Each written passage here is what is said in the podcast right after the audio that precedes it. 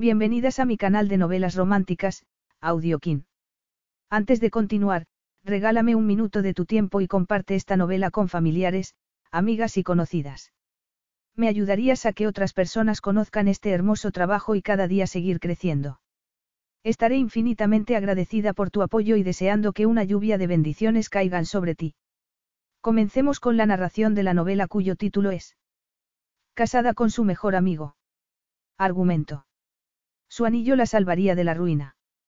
Casándose con él, ella lo salvaría del escándalo. Cuando Gianni Renzetti vio que peligraba su puesto como director general, no perdió tiempo planeando cómo limpiar su reputación. Lo primero que hizo fue pedirle a Josephine Hamilton, amiga de la niñez, que se casase con él. La inocente Jo siempre había estado ahí para Gianni, pero eso no significaba que estuviese preparada para oír su propuesta. No obstante, para salvar a su familia de la bancarrota no tenía más opción que aceptar. Pero cuando la pasión empezó a formar parte de su vida como señora Renzetti, sería capaz de recordar que el suyo era un matrimonio de conveniencia. Capítulo 1. Gianni Renzetti se contuvo para no decir una palabra malsonante cuando le informaron de que su padre, Federico, lo estaba esperando en su despacho. Sabía de que quería hablarle y habría preferido evitarlo, pero así era la vida y él siempre se había enfrentado a las adversidades con la cabeza bien alta. Era el director general más joven y exitoso de Renzetti Incorporated y estaba decidido a mantenerse firme en sus convicciones. Su asistente personal no pudo mirarlo a los ojos mientras le anunciaba la llegada de su padre y Gianni sintió un ligero calor en las mejillas, lo que realzó todavía más su impresionante estructura ósea y su belleza morena que hacía que atrajese la atención de todas las mujeres. Imaginó que su asistente personal había visto las fotografías que habían salido en la prensa y, por un instante, se sintió avergonzado. Allí estaba, marcado de por vida por haber cometido una estupidez. Apretó los labios. Para él, su vida privada, su vida sexual, era un asunto absolutamente personal. No obstante, le habían tendido una trampa y, por desgracia, había sucumbido a la tentación en un reservado de un club nocturno. Eso había tenido como resultado un chantaje en el que se había visto involucrada la policía. Cuando el intento de extorsión había fracasado, se había vendido la historia a la prensa sensacionalista. Gianni entró en su despacho con la mirada perdida, resignado. Siempre había tenido una relación tóxica con su padre. Su madre había excluido a este último de su testamento y le había dejado toda la herencia a él, lo que había hecho que su padre se sintiese molesto. Más tarde, su relación había empeorado todavía más cuando Gianni había ocupado el puesto de Federico en Renzetti Incorporated después de que éste hubiese tomado varias decisiones desacertadas y de que la junta directiva, de la que formaban parte dos hermanos de Federico, hubiese votado para que éste se marchase y Gianni, que ya tenía su propia empresa, ocupase su lugar. A pesar de que Federico había insistido entonces en que se alegraba de poder retirarse, su resentimiento no había hecho más que crecer cuando su hijo había conseguido que la empresa entrase en la lista Fortune 500 de las empresas con más ingresos del mundo. Federico, saludó a su padre, tendiéndole una mano rígida a modo de saludo. El otro hombre, que era alto, pero demasiado corpulento, lo miró con desaprobación, con los labios apretados. Solo he venido a decirte que cuando la junta directiva vote para echarte a finales de mes, ni tus tíos ni yo te apoyaremos, anunció. Gianni se quedó inmóvil, desconcertado ante semejante declaración de intenciones. No había pensado que aquello pudiese ocurrir. En su experiencia, lo más importante para los directores eran siempre los resultados, pero era evidente que alguien había estado conspirando a sus espaldas. Se estremeció. Había pocas cosas que le importasen más que su trabajo. Era una persona extremadamente competente, lo habían criado para que fuese así y valoraba el puesto de responsabilidad que había conseguido en la empresa. Ese sórdido episodio ha manchado la reputación de la empresa, añadió Federico Renzetti. No puede pasarse por alto. Ha manchado mi reputación, lo contradijo Gianni con firmeza. Tomé una mala decisión y ni siquiera voy a intentar defenderme. Tuviste sexo con una mujer en un club nocturno. Espetó su padre con disgusto. Y te grabaron. Como comprenderás, no fui consciente de que había una cámara oculta, replicó Gianni, pero tampoco iba a permitir que me chantajeasen. Pues te equivocaste. Deberías haber pagado para proteger el nombre de la empresa. Demasiado tarde, le respondió Gianni, pensando que no tenía ningún motivo para seguir con aquella discusión. Vio en los ojos de su padre que estaba disfrutando de aquello y, eso, como siempre, le dolió. Se preguntó, como se había preguntado tantas otras veces a lo largo de su vida, qué había hecho él para merecer semejante falta de cariño. Nunca has querido escucharme ni has aceptado mis consejos, le dijo su padre en tono amargo. Si tienes una amante, que sea de manera discreta, sin sorpresas ni escándalos. Gianni apretó los dientes porque siempre había pensado que tener una amante sería tan agobiante como tener una esposa. ¿Cómo iba a satisfacer sus deseos una sola mujer? Le gustaba la libertad y la variedad, porque iba a renunciar a ellas si la mayoría de las jóvenes a las que conocía se contentaban con un encuentro casual. Además, no había querido parecerse a su padre, que había hecho que su madre se sintiese humillada por sus amantes. Tenías que haber sentado la cabeza ya, deberías estar casado. What's so special about Hero Bread's soft, fluffy, and delicious breads, buns, and tortillas? These ultra low net carb baked goods contain zero sugar, fewer calories, and more protein than the leading brands, and are high in fiber to support gut health. Shop now at hero.co. Continuó Federico, muy serio. ¿Por qué iba a querer casarme con 28 años? Le preguntó él con incredulidad. Yo me casé con 23. Era otra época, le respondió Gianni, omitiendo que su madre había sido la heredera más rica de Europa. Ahora son pocas las personas que quieren casarse a esa edad. Si estuvieses casado, o prometido, la Junta habría tenido cierta esperanza, pero no creces, lo criticó Federico. ¿Qué tienes en contra de sentar la cabeza? Como mi madre y tú, que fuisteis muy felices. Inquirió él. Su padre palideció y retrocedió. Siento que fueses tan consciente de nuestras dificultades. Gianni se sintió incómodo. No había pretendido entrar en un terreno tan personal con su padre y casi nunca se refería a su madre, que había fallecido con 30 años. Sus recuerdos eran demasiado íntimos y dolorosos. Se hizo el silencio durante varios segundos. Mira, dijo por fin Federico. Podrías revertir esta terrible situación escogiendo a la mujer adecuada para casarte. Aunque no sé si conocerás a alguna mujer decente. Es poco probable que la conozcas en esos lugares y esas fiestas que frecuentas. Federico resopló con frustración. Tendría que ser una mujer madura y respetable, con una reputación irreprochable. Teniendo en cuenta los titulares que se han escrito sobre mí durante el fin de semana, me imagino que ninguna mujer decente querría casarse conmigo en estos momentos, le respondió Gianni. No digas tonterías, dijo su padre. Eres un hombre rico. Incluso la mujer más intachable se sentiría tentada por todo lo que tú le podrías ofrecer. Pero yo no quiero casarme con una cazafortunas, le contestó Gianni. Es imposible. No creo que una alianza acallase las preocupaciones de la Junta. En la Junta somos todos hombres de cierta edad, Gianni. Para nosotros, casarse es sinónimo de madurar, le explicó su padre. Hasta tú podrías hacer el esfuerzo si eso implica conseguir los resultados que quieres, no. Gianni apretó los dientes y no dijo nada. Conocía a chicas para salir de fiesta, a aspirantes a modelos, pero no era posible que estuviese considerando la idea de su padre. No, había cometido un error y aprendería de él. No iba a meterse en un matrimonio infeliz para satisfacer los escrúpulos morales de otras personas. No, no iba a hacerlo. Josephine Hamilton arrugó la carta de denegación del banco mientras miraba por la ventana hacia Belvedere, la mansión de estilo palaciego contigua a su propia casa familiar. Pertenecía a la familia Renzetti y Gianni Renzetti era el mayor terrateniente y empresario de la zona. Técnicamente, también era su vecino de al lado.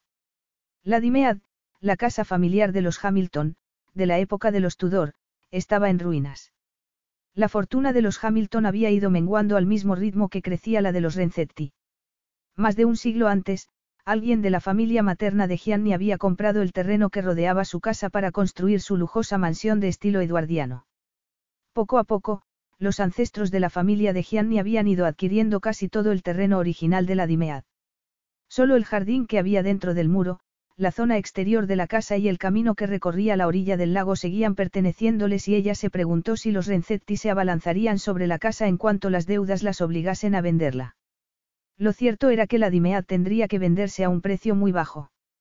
Bajó lentamente las estrechas escaleras de servicio, preguntándose cuándo había sido la última vez que había habido un sirviente en aquella casa. Contuvo una abrumadora sensación de fracaso, puso los hombros rectos y cambió el gesto. Tenía que ser fuerte por el bien de sus seres queridos. Jo dejó la carta del banco encima de la mesa de la cocina, delante de su abuela y de sus dos tías, Sibyl y Beatrix, a la que llamaban Trixie. Aquello era una reunión familiar. Otra negativa, comentó su abuela Liz con desaliento, frunciendo el ceño. Pero si encendí una vela.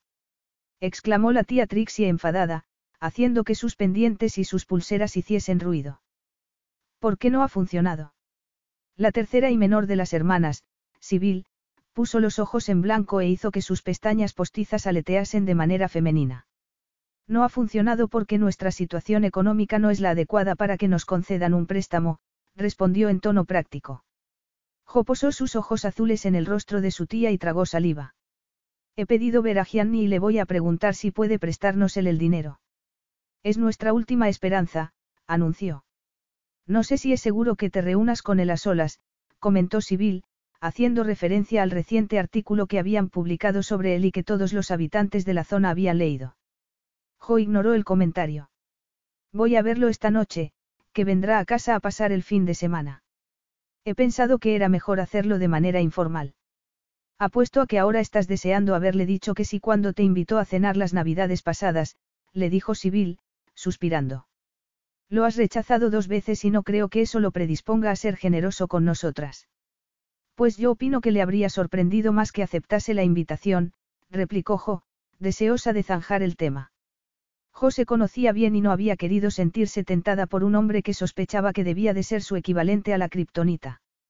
Gianni era el típico chico malo y ella nunca había querido ser una más a pesar de que la atraía como ningún otro hombre lo había hecho. Además, se conocían desde niños y Jo valoraba demasiado su amistad como para ponerla en riesgo. En algunas culturas, si salvas una vida, la vida de esa persona te pertenece, musitó Trixie en tono ausente. Y Gianni no ha recibido mucho a cambio del esfuerzo que hizo aquel día. Sibyl la fulminó con la mirada.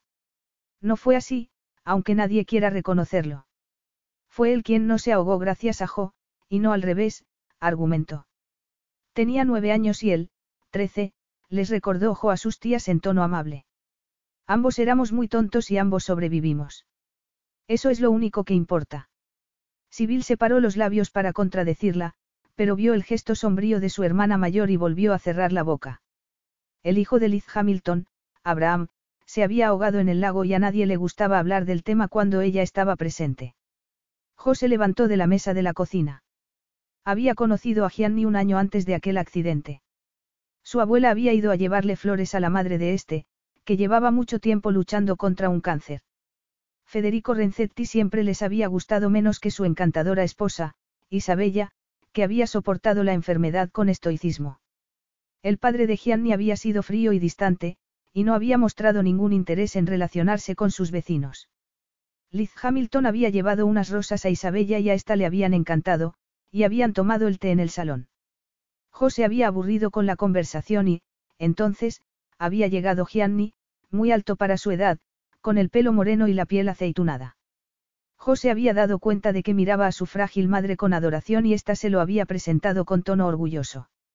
Gianni había sido muy educado y no había puesto ninguna cara rara cuando Isabella le había pedido que sacase a Jo al jardín. Él le había hecho algunas preguntas incómodas para romper el silencio, como que porque vivía con sus abuelos. Y Jo le había contado que su madre había fallecido, que no se acordaba de ella, y que nadie sabía quién era su padre. Gianni se había mostrado desconcertado ante tanta honestidad, pero ella había sido demasiado ingenua para darse cuenta. Jo le había pedido que le enseñase la biblioteca en vez del jardín y, una vez allí, se había hecho un ovillo en un sofá y se había puesto a leer un libro infantil que había pertenecido a Gianni. ¿Cuántos años tienes? Le había preguntado él. Ocho, había respondido Jo con orgullo. Eres minúscula, había comentado él. No es verdad, pero es que tú eres muy alto. Y puedes leer en inglés y en italiano. Le preguntó, completamente asombrada por semejante logro. Si puedo hablar en inglés, también puedo leerlo, le contestó él. Mi abuela era inglesa y mi madre quería que fuese bilingüe. Por eso voy a una escuela inglesa. Gianni había asistido a un internado de élite. A pesar de la enfermedad de su madre, casi nunca estaba en Belvedere y Jo no volvió a verlo hasta el año siguiente, en unas circunstancias que prefería olvidar. Pobre niño, recordó que había dicho su abuela. Su madre ha fallecido y no ha podido pasar tiempo con ella. Acaba de llegar y es demasiado tarde, Isabella me contó que su marido era muy estricto con todo lo relacionado al colegio y que por eso el niño no había podido estar con ella durante las últimas semanas. Había estado sentada en un árbol del jardín cuando había visto a Gianni a lo lejos, dirigiéndose hacia el lago. Consciente de que estaba muy triste, había ido tras de él sin pensarlo. No habría sabido qué decir en aquellas circunstancias, no eran amigos y entre ellos había demasiada diferencia de edad, pero se había bajado del árbol y lo había seguido, y había visto que se metía en el lago sin bañador. Entonces, había recordado una conversación que había oído tener a sus tías acerca de la muerte de su tío Abraham en el lago el año anterior. ¿Cómo ha podido hacerle eso a nuestra hermana, delante de la ventana de su habitación? Había dicho Trixie llorando. Ella lo vio meterse en el agua y desaparecer bajo la superficie. Salió corriendo. Pero ya era demasiado tarde. Ya era demasiado tarde cuando llegamos allí. Por aquel entonces, Jo no había entendido que su tío se había quitado la vida, desesperado tras haber perdido el dinero de la familia en una inversión que no había salido bien. No obstante, había entendido que se había ahogado y le había preocupado que Gianni incumpliese la norma que le habían puesto a ella de no acercarse nunca al lago si no estaba acompañada por un adulto. Así que había corrido lo más rápidamente posible y se había metido en el agua detrás de Gianni, segura de sí misma porque sabía nadar. Le había gritado justo antes de sumergirse, pero había dado por hecho que él no la había oído. Se había sumergido en el agua y cuando había querido empezar a nadar había notado que los pies se enredaban en las plantas del fondo del lago y, de repente, había sentido pánico y había empezado a mover los brazos de manera frenética.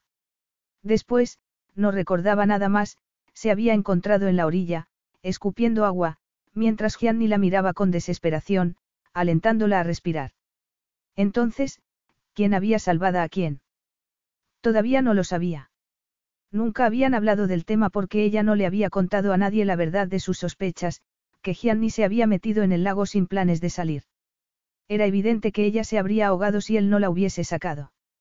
Desde entonces, no había vuelto a acercarse al lago, ya que prefería no recordar lo ocurrido.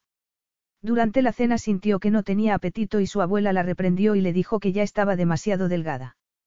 Para contentarla, accedió a tomar algo de sopa, pero lo cierto era que cuando estaba preocupada se le quitaba el hambre. Supongo que, a cambio, le ofrecerás a Gianni el terreno que da justo al lago, comentó Liz Hamilton en voz baja. No pasa nada. Nadie ha ido a pescar desde que tu tío falleció. Tengo que ofrecerle algo, admitió ella.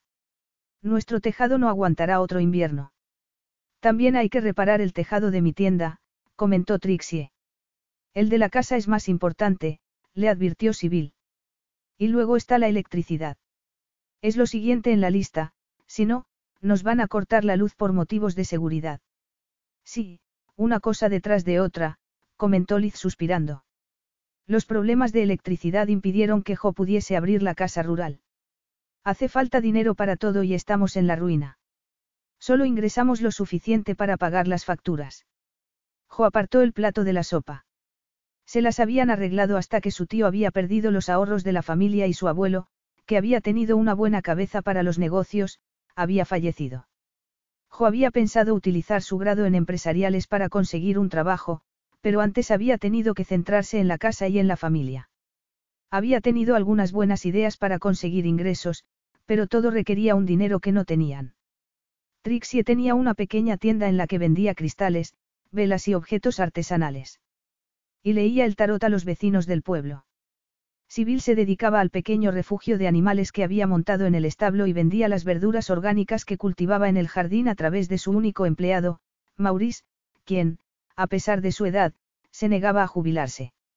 Dufli llegó volando y aterrizó en la silla que había delante de Jo. Empezó a cantar una popular canción que hablaba de dinero. Has dicho la palabra dinero y te ha oído, increpó Sibyl a su hermana mayor. Es mejor eso que las frases bíblicas, aunque también me gusta cuando recita sonetos de Shakespeare, dijo Trixie. Es un loro muy bien educado, murmuró Liz Hamilton con orgullo. Jo las dejó a las tres con el loro y fue a refrescarse. Fairy, el gracioso galgo, la siguió escaleras arriba. El terrier escocés, Mactavis, que odiaba a todo el mundo salvo a Jo, estaba fuera persiguiendo conejos. Tanto mejor, porque ella iba a ir a ver a Gianni y el animal lo detestaba más que a nadie.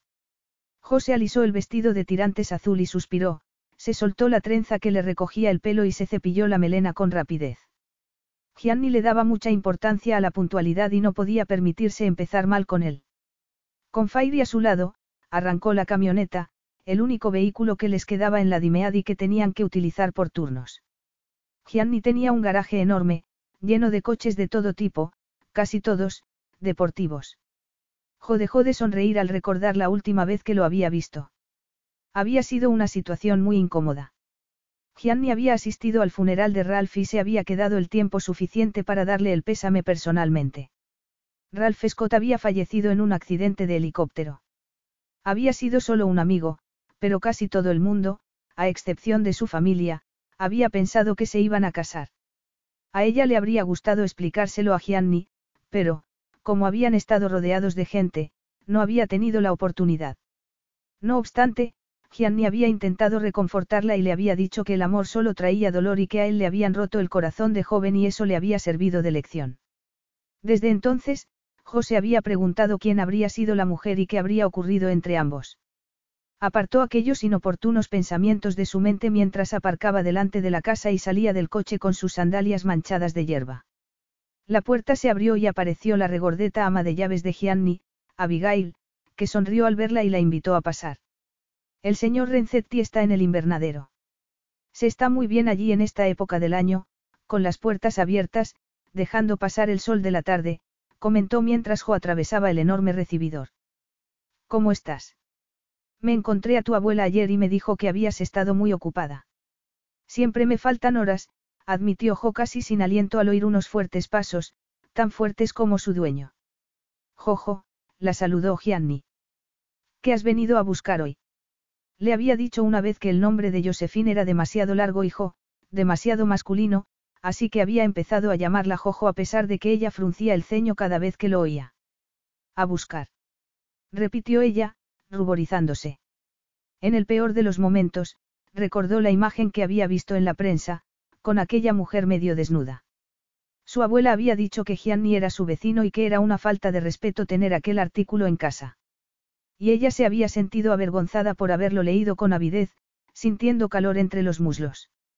En esos momentos se fijó en lo guapo, alto y fuerte que era. El traje oscuro le quedaba como un guante. Ajeno al interés de Jo, Fairy localizó una alfombra, giró tres veces sobre sí mismo y se instaló a dormir. Para tus obras benéficas. Cuando vienes siempre necesitas algo, aunque no sueles tomarte la molestia de programar la visita, le dijo Gianni, mirándola fijamente. Josephine Hamilton era exquisita. No había otra palabra para describirla. La bonita niña se había convertido en una mujer muy bella de pelo dorado, ojos azul zafiro, una delicada nariz y una deliciosa boca. Era esbelta y no demasiado alta, y tenía la gracia de una bailarina. Formaba parte del coro de la iglesia y cuando había ido a cantar villancicos a Belvedere las navidades anteriores, Gianni solo había podido mirarla a ella. Gianni se echó a reír al ver el gesto de sorpresa de Jo. La última vez que viniste estabas pidiendo donativos para personas sin hogar y creo que te fue bastante bien con mis invitados. Tu discurso habría ablandado hasta al más duro. Jo volvió a ruborizarse. Sí, fueron muy generosos, aunque no habría llamado al timbre si hubiese sabido que tenías visita. Entra y siéntate, le sugirió él, al tiempo que su ama de llaves volvía con una bandeja con café y pasteles.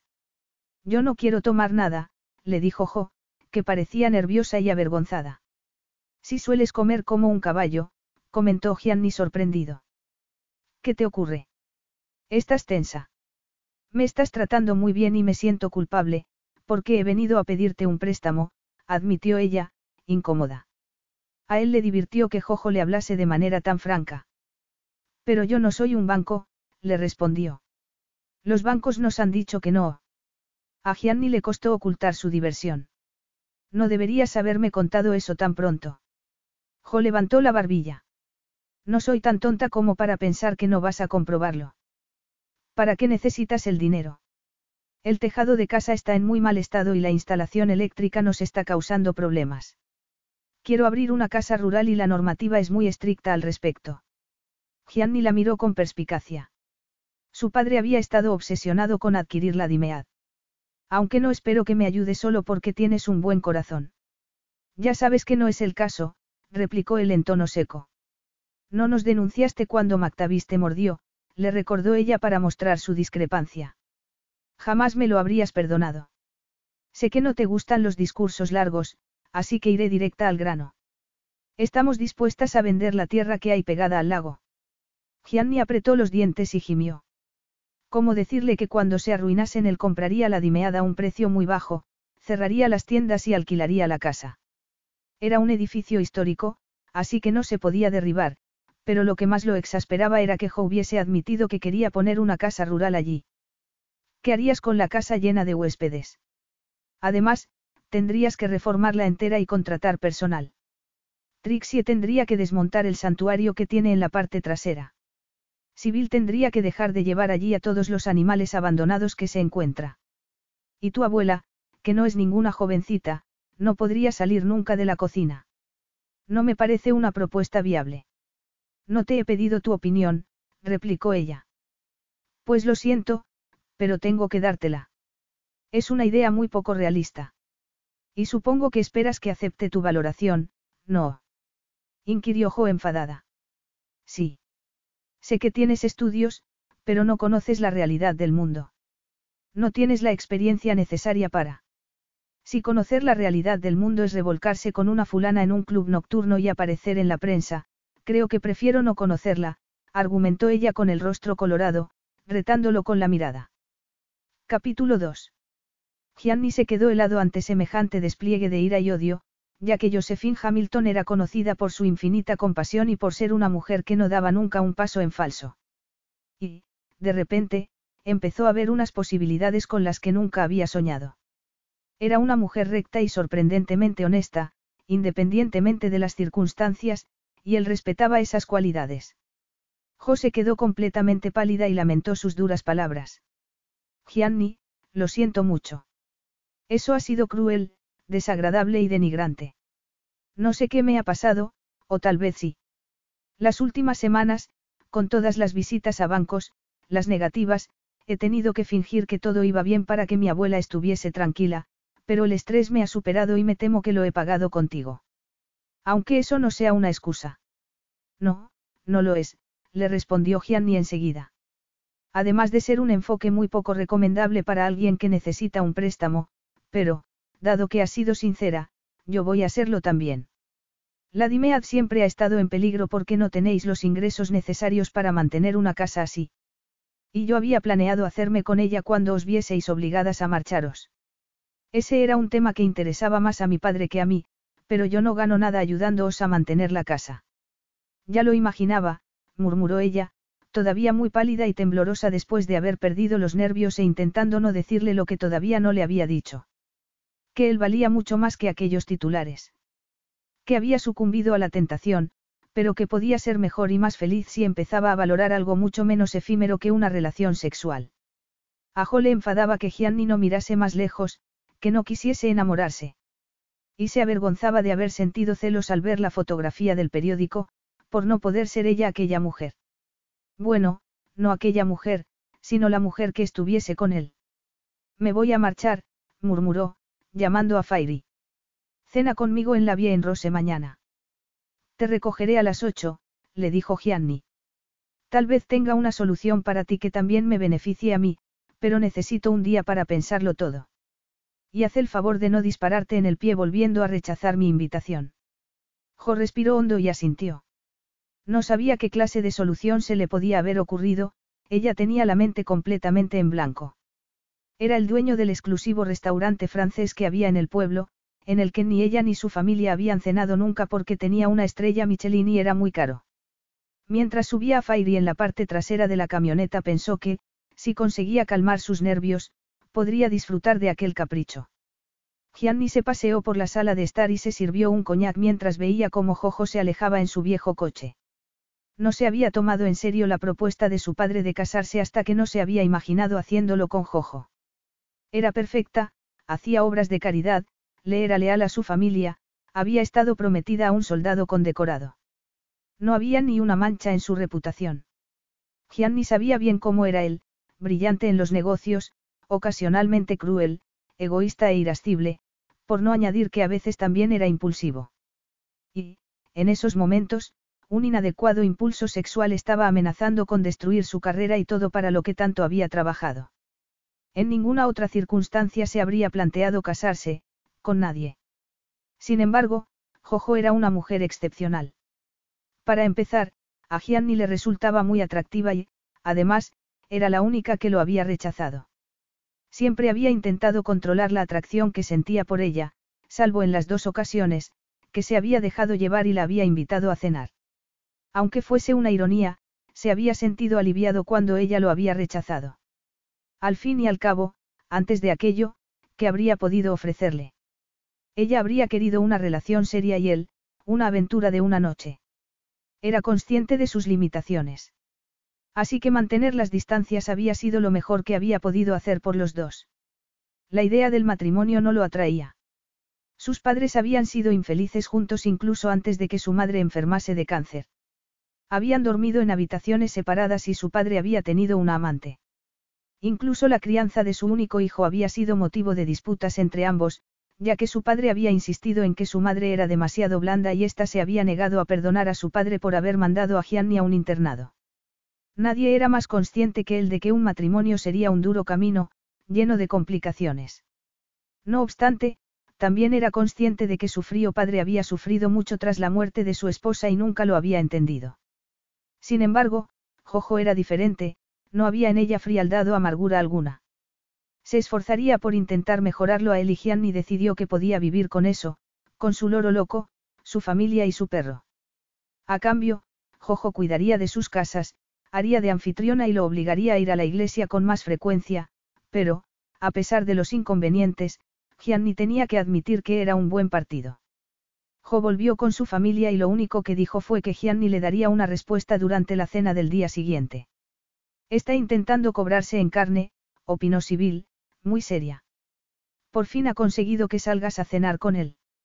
No se te ocurra terminar siendo el postre, Jo. Se trata de una propuesta comercial. Querrá pensarlo bien, comentó su abuela. Supongo que tendrá que hablar con sus abogados. ¿No habéis visto cómo mira Gianni Renzetti a Insistió Sibyl. La mira como un zorro cuando ve a un conejo. ¿Estás intentando que Jo cancele la cena con él? Le preguntó Trixie. Yo estoy segura de que Gianni conseguirá comportarse durante la cena. ¿Y qué te vas a poner? Preguntó Sibyl. El vestido que me puse para la cena a la que asistí con Ralph. Ah, sí, estás muy guapa con él. Y también tendrás que maquillarte y recogerte el pelo.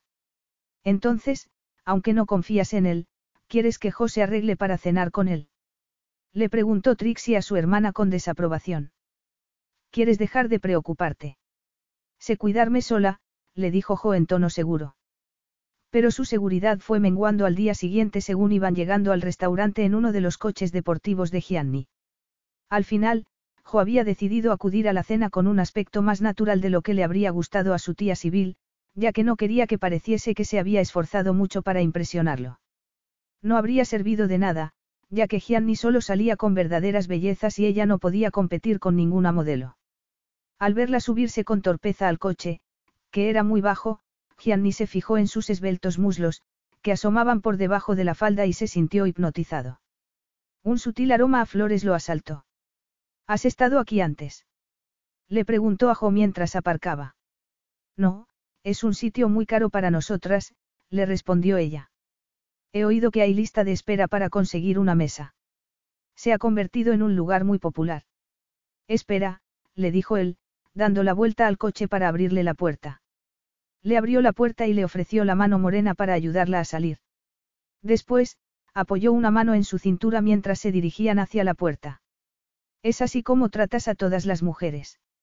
Le preguntó Jo en tono burlón mientras entraba delante de él en el restaurante. No, solo a ti. El local estaba vacío. Los condujeron hasta un reservado en el que la luz estaba tenue, había una vela encima de la mesa y un centro de flores. Vaya, cualquiera diría que es una cita de verdad, comentó ella. Debe de serlo, porque te has pintado los labios, replicó Gianni. Deberías sentirte estafado. Sibyl quería convencerme para que me pusiese unas pestañas falsas y me maquillara con un tono ahumado los ojos, le contó ella en tono divertido. No te hace falta. Me gusta tu naturalidad. ¿Por qué está el restaurante tan vacío?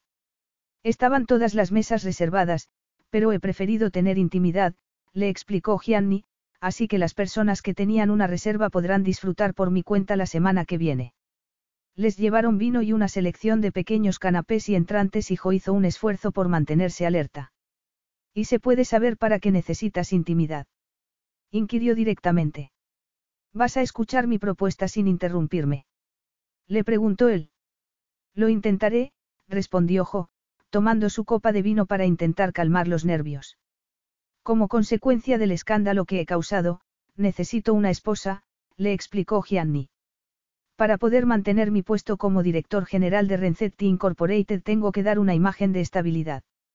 Y tú me pareces la candidata perfecta. Jo tragó saliva. No fue capaz de responder.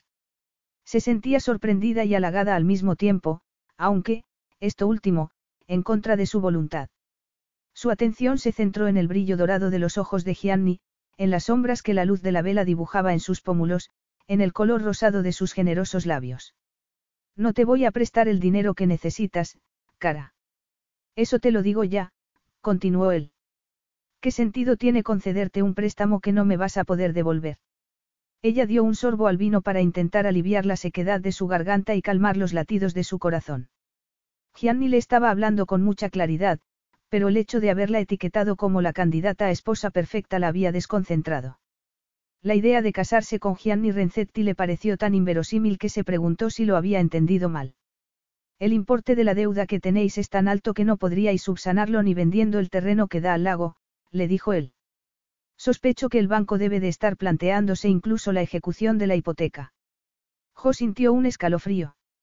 Ella había tenido la misma impresión cuando había tenido la osadía de solicitar el préstamo.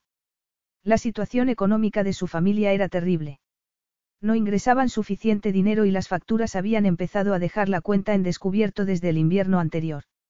Suspiró. Me siento completamente fracasada, murmuró. No te sientas así. Han sido generaciones anteriores de tu familia las que no han cuidado la propiedad.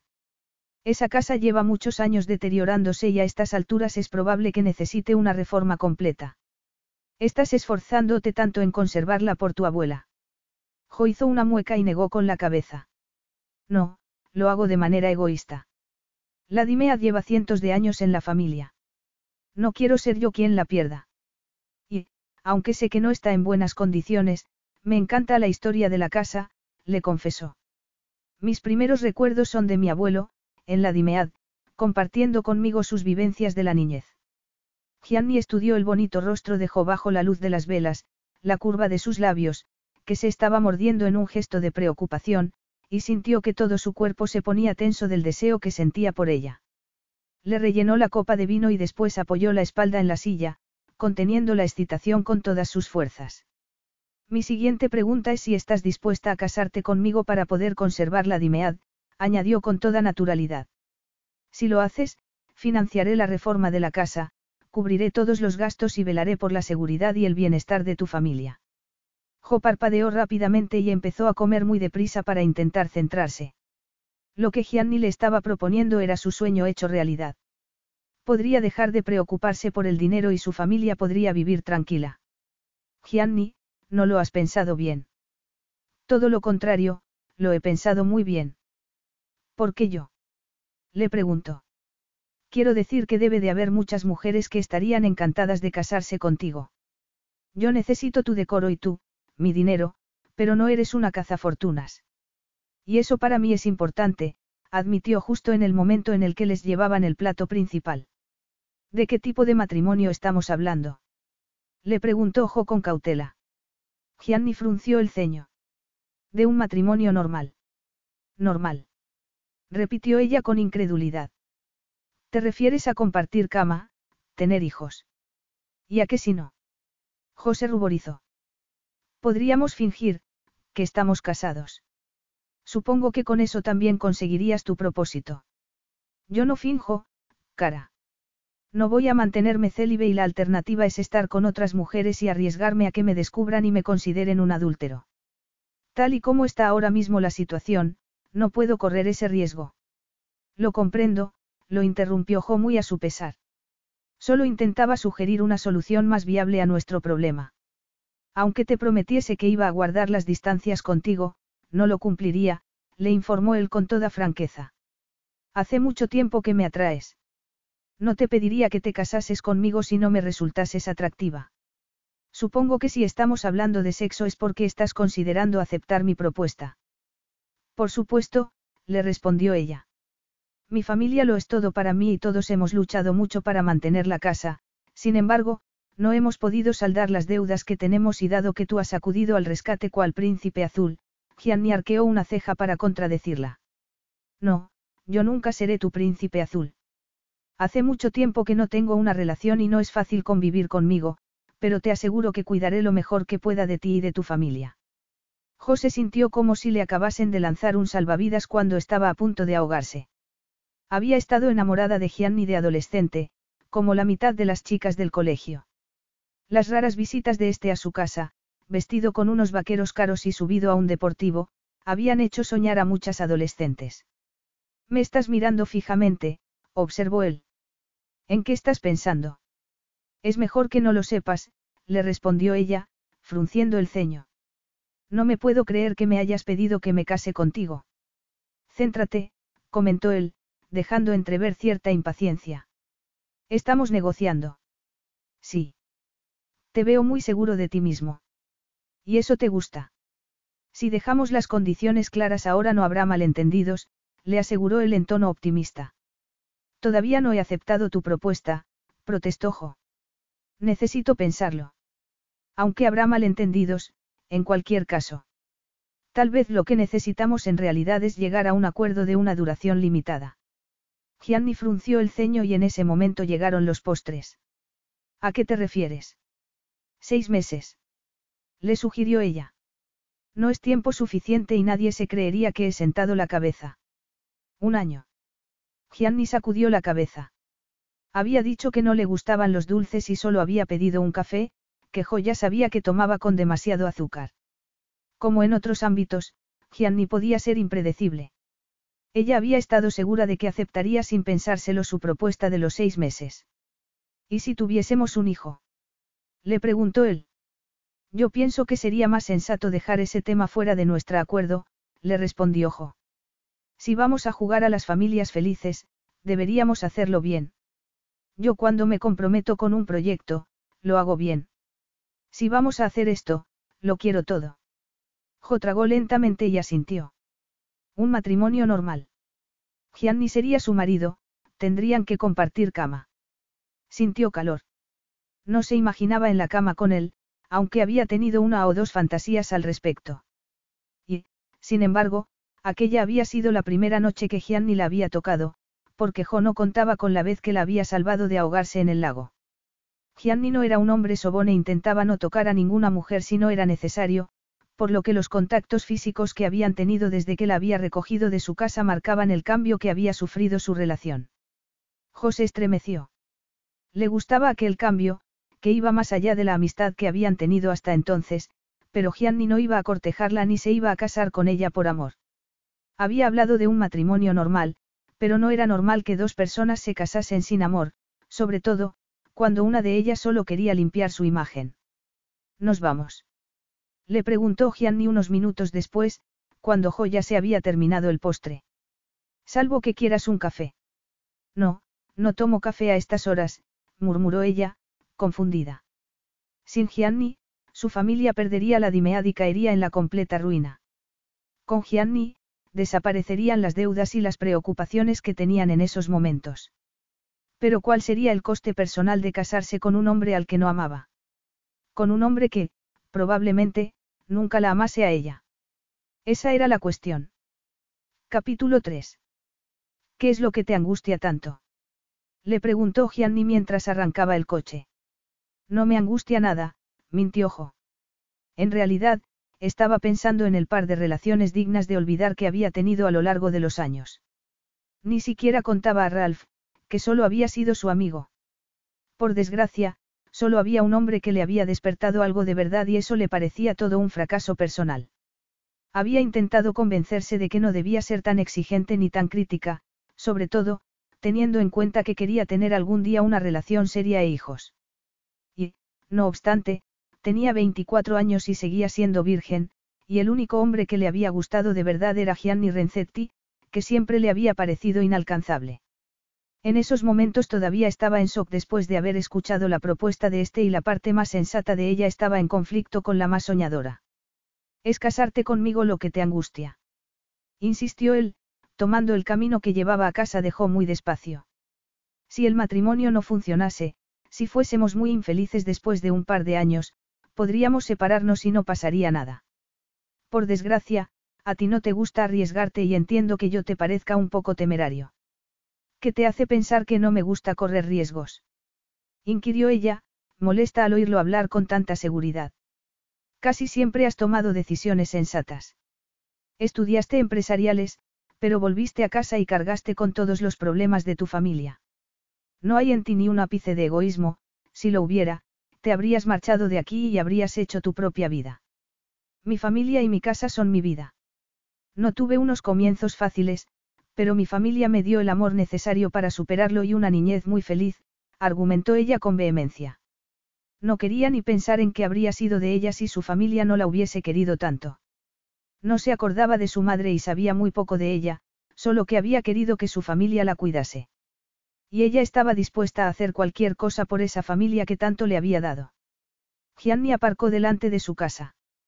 Podrás seguir estando cerca de tu familia si te casas conmigo, murmuró en tono meloso. Jo lo fulminó con la mirada. Ya lo sé. Estás dispuesto a cualquier cosa para salirte con la tuya, ¿verdad? Supongo que sí, admitió Gianni, sonriendo. Deberías preguntarme por el escándalo. Aquel inesperado consejo hizo que José ruborizase y abriese la puerta para salir cuanto antes del coche. No es asunto mío. Gianni salió de detrás del volante y le dio la vuelta al coche. Te he pedido que te cases conmigo. Tienes derecho a saberlo. La mujer en cuestión era una modelo a la que no conocía. Cenamos juntos en un salón privado del club y no sospeché que me estuviesen tendiendo una trampa, la verdad. No era la primera vez que hacía aquello, era muy cómodo, poder tener sexo allí mismo, sin tener que salir del edificio. Ajo le ardió el rostro. No quería que ningún hombre pensase que tener sexo con ella era algo cómodo. Me arriesgué a que me chantajearan. No me paré a pensar lo que estaba haciendo ni dónde estaba. Solo aproveché la situación por los motivos por los que los hombres solemos tomar ese tipo de decisiones. Vaya, balbució ella. Gianni se echó a reír. Fui un idiota, admitió, agarrándola de la muñeca para acercarla a él. En eso estamos de acuerdo, le dijo Jo con la boca seca. Bajo la luz de la luna, Gianni estaba muy guapo. Él pasó una mano por su mejilla y la hizo retroceder hasta apoyarla en el capó del coche. Quiero besarte. Adelante, le respondió ella sin dudarlo. Tenía a Gianni muy cerca y no quería perderse aquella experiencia. Tembló cuando sus cuerpos entraron en contacto. Él la abrazó, la apretó contra su cuerpo y la besó alrededor de los labios, le mordisqueó el inferior e hizo que se estremeciera. Luego, bajó por el cuello y Jo arqueó la espalda. No hagas eso o no voy a poder controlarme, le advirtió Gianni, apoyando una mano en la curva de su trasero y acercándola contra su erección. A Jo se le encogió el estómago y notó calor entre los muslos. Por fin, Gianni la besó apasionadamente en la boca. Ella lo abrazó con fuerza y enterró los dedos en su pelo negro. Sus lenguas se entrelazaron y ella sintió que estallaba de deseo. Con el corazón a punto de salírsele del pecho, se apartó. Gianni la agarró de la mano para evitar que se alejase. ¿Vas a pedirme que entre en casa para hablar con tu familia? ¿O vas a salir huyendo? Ella se obligó a levantar la cabeza para mirarlo. Ninguna de las dos. Yo hablaré con mi familia cuando haya tomado una decisión. Ven a desayunar conmigo mañana y dame la respuesta. A las ocho. Si vamos a hacer esto, necesitamos hacerlo pronto, murmuró él. José había olvidado de que no tenían mucho tiempo. Apretó los dientes. Quería mantener las distancias con Gianni por cómo la hacía sentirse este y solo faltaban unas horas para el desayuno, no era suficiente para recuperar la cordura y tomar la que, hasta el momento, era la decisión más importante de su vida. A las ocho. Inquirió. Te estoy haciendo un favor. Yo suelo desayunar a las seis. También los domingos. Así no te perderás la misa, comentó Gianni antes de volver a subirse al coche. José dio cuenta de que todavía estaba conteniendo la respiración cuando entró en casa, sintiéndose como si hubiese estado peleando con un boxeador profesional, agotada y emocionada, eufórica y aturdida. Todavía tenía el corazón acelerado y le temblaban las piernas. Sibyl la arrinconó en el vestíbulo. ¿Qué tal? Jo fingió un bostezo. Vamos a vernos a las ocho para desayunar y tomar una decisión final. Y. Jo se acercó más a su tía. Te puedo contar un secreto. Tenía que contárselo a alguien y sabía que podía confiar en Sibyl.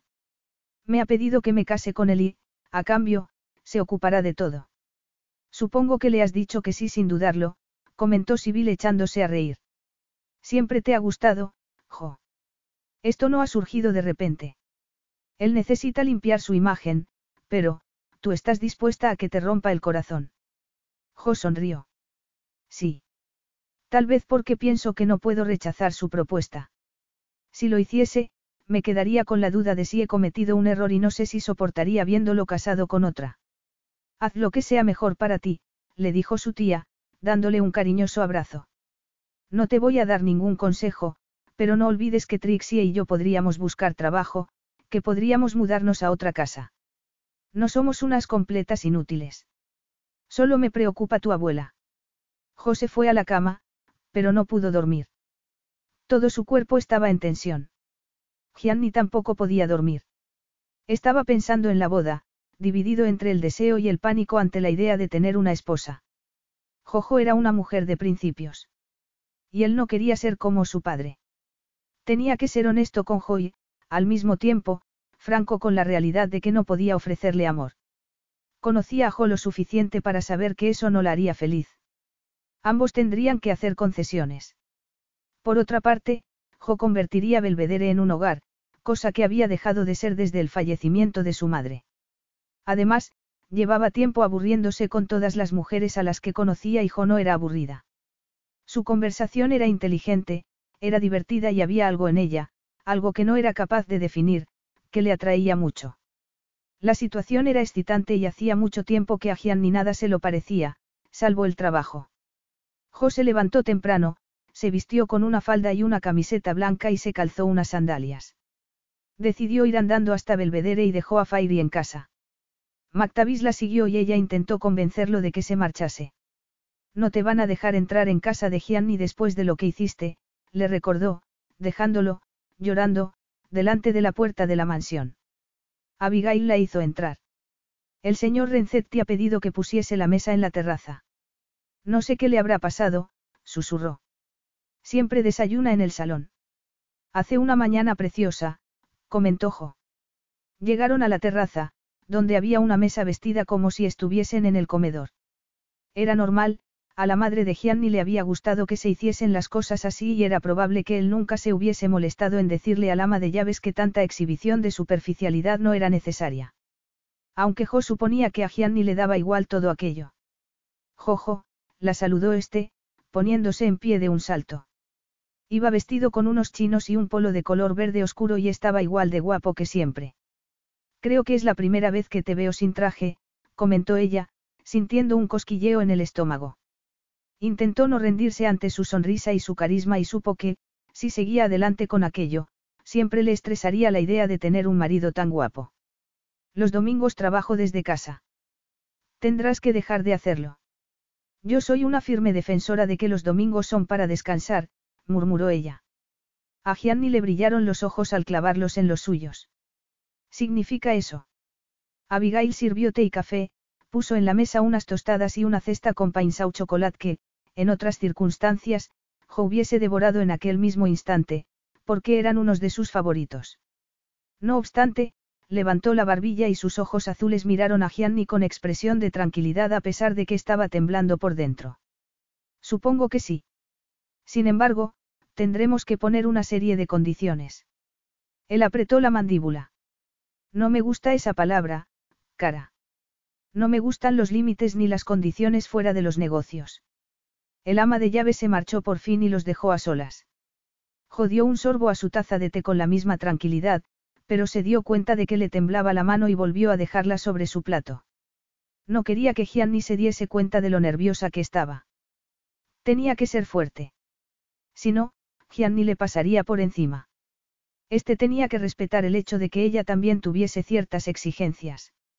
La primera condición es que no compartiré cama contigo hasta que no me sienta cómoda para hacerlo. Aunque estemos casados. Ni siquiera hemos tenido una cita. Te conozco porque eres mi vecino. Compartiré cama contigo cuando tengamos una verdadera relación de pareja, no antes, le respondió Jo. En cuanto Gianni se había dado cuenta de que Jo iba a decirle que sí, había planeado pedirle que se quedase a dormir aquel mismo día en su casa. La negativa de Jo le dolió, pero supo que Jo tenía derecho a reclamar aquello. Entonces, también estaré a prueba como marido. No es así como yo lo veo. Me parece una exigencia razonable. Te entiendo, le respondió Gianni. Jo sucumbió a un crujiente y tierno painau chocolate y sintió que era una ingenua por no haber anticipado que su petición sería difícil de aceptar para Gianni. Este se pasó los dedos por el pelo moreno y fue hasta el extremo de la terraza. Todo su cuerpo estaba en tensión cuando se giró bruscamente hacia ella.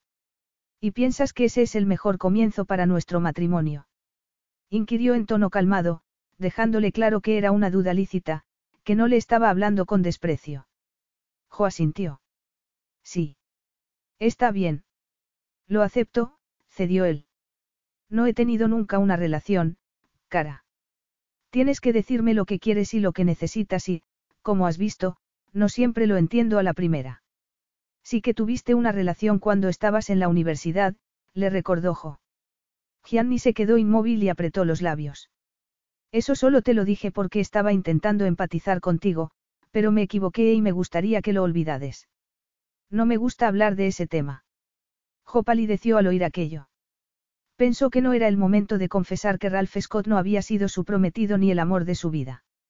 Gianni se arrepentía de haberle hablado de sus relaciones pasadas y ella se sintió dolida y avergonzada al mismo tiempo. Tal vez debería irme a casa, balbució, incómoda. En ese momento se oyó un gruñido cerca de donde estaba Gianni. Ella agradeció la interrupción y se incorporó para acercarse a paso rápido y decir enfadada. Mactavis, vete a casa, ahora mismo. Me lo esperaba, admitió Gianni. Te sigue a todas partes. Volvió a la mesa y levantó una campana de metal para descubrir un enorme hueso. Lo tomó con gesto de asco y lo lanzó hacia el césped. Mactaví salió corriendo y olfateó el hueso con entusiasmo, perdiendo todo interés por Gianni. Santo cielo, murmuró Jo. Prefiero que muerda eso que mi pierna, dijo Gianni en tono seco. Siéntate, cara. Quiero darte algo. Ella frunció el ceño y tomó asiento. Gianni alargó la mano con la palma hacia arriba. En el centro tenía una elaborada joya. Tu anillo de compromiso. Si no te gusta, te compraré algo más moderno. Pertenece a la colección de joyas medievales de mi madre, los zafiros y diamantes son de la más alta calidad.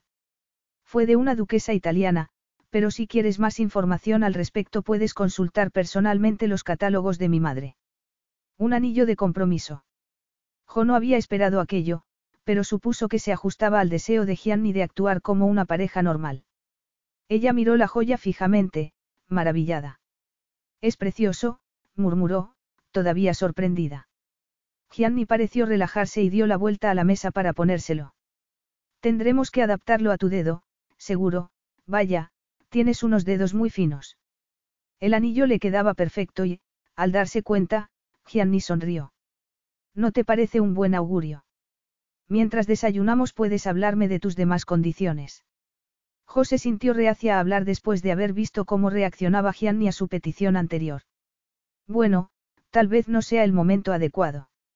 Es el momento, la corrigió él en tono amable. Jo tragó saliva. Bueno, fidelidad. No te preocupes, no te voy a engañar. Mi padre lo hizo en su matrimonio y no quiero seguir sus pasos. ¿Qué más? Deberás hacer un esfuerzo para no estar todo el tiempo trabajando. De lunes a viernes no puedo hacerte promesas, pero los fines de semana y durante las vacaciones seré todo tuyo, le aseguró él. Jodió un sorbo a su taza de té y tomó otro trozo del bollo, pero estaba demasiado tensa para tragar con facilidad. Gianni se sentó a su lado, tomó otro bollo y se lo acercó a los labios. Tienes que alimentarte, Jojo, anoche casi no comiste y esta mañana, lo mismo. Tienes que estar fuerte para mantener las distancias conmigo durante la luna de miel. No te imaginas cómo son mis habilidades de seducción. Jo estuvo a punto de atragantarse al escapársele una carcajada. Promesas, promesas. No puedo darte amor, pero sé lo que quieren las mujeres y sé que puedo hacerte feliz, le dijo él. Y con aquello se rompió el momento de felicidad. No tienes ni idea de lo que quiere esta mujer, Gianni, pensó ella. Y no era de extrañar, porque ni siquiera ella lo sabía.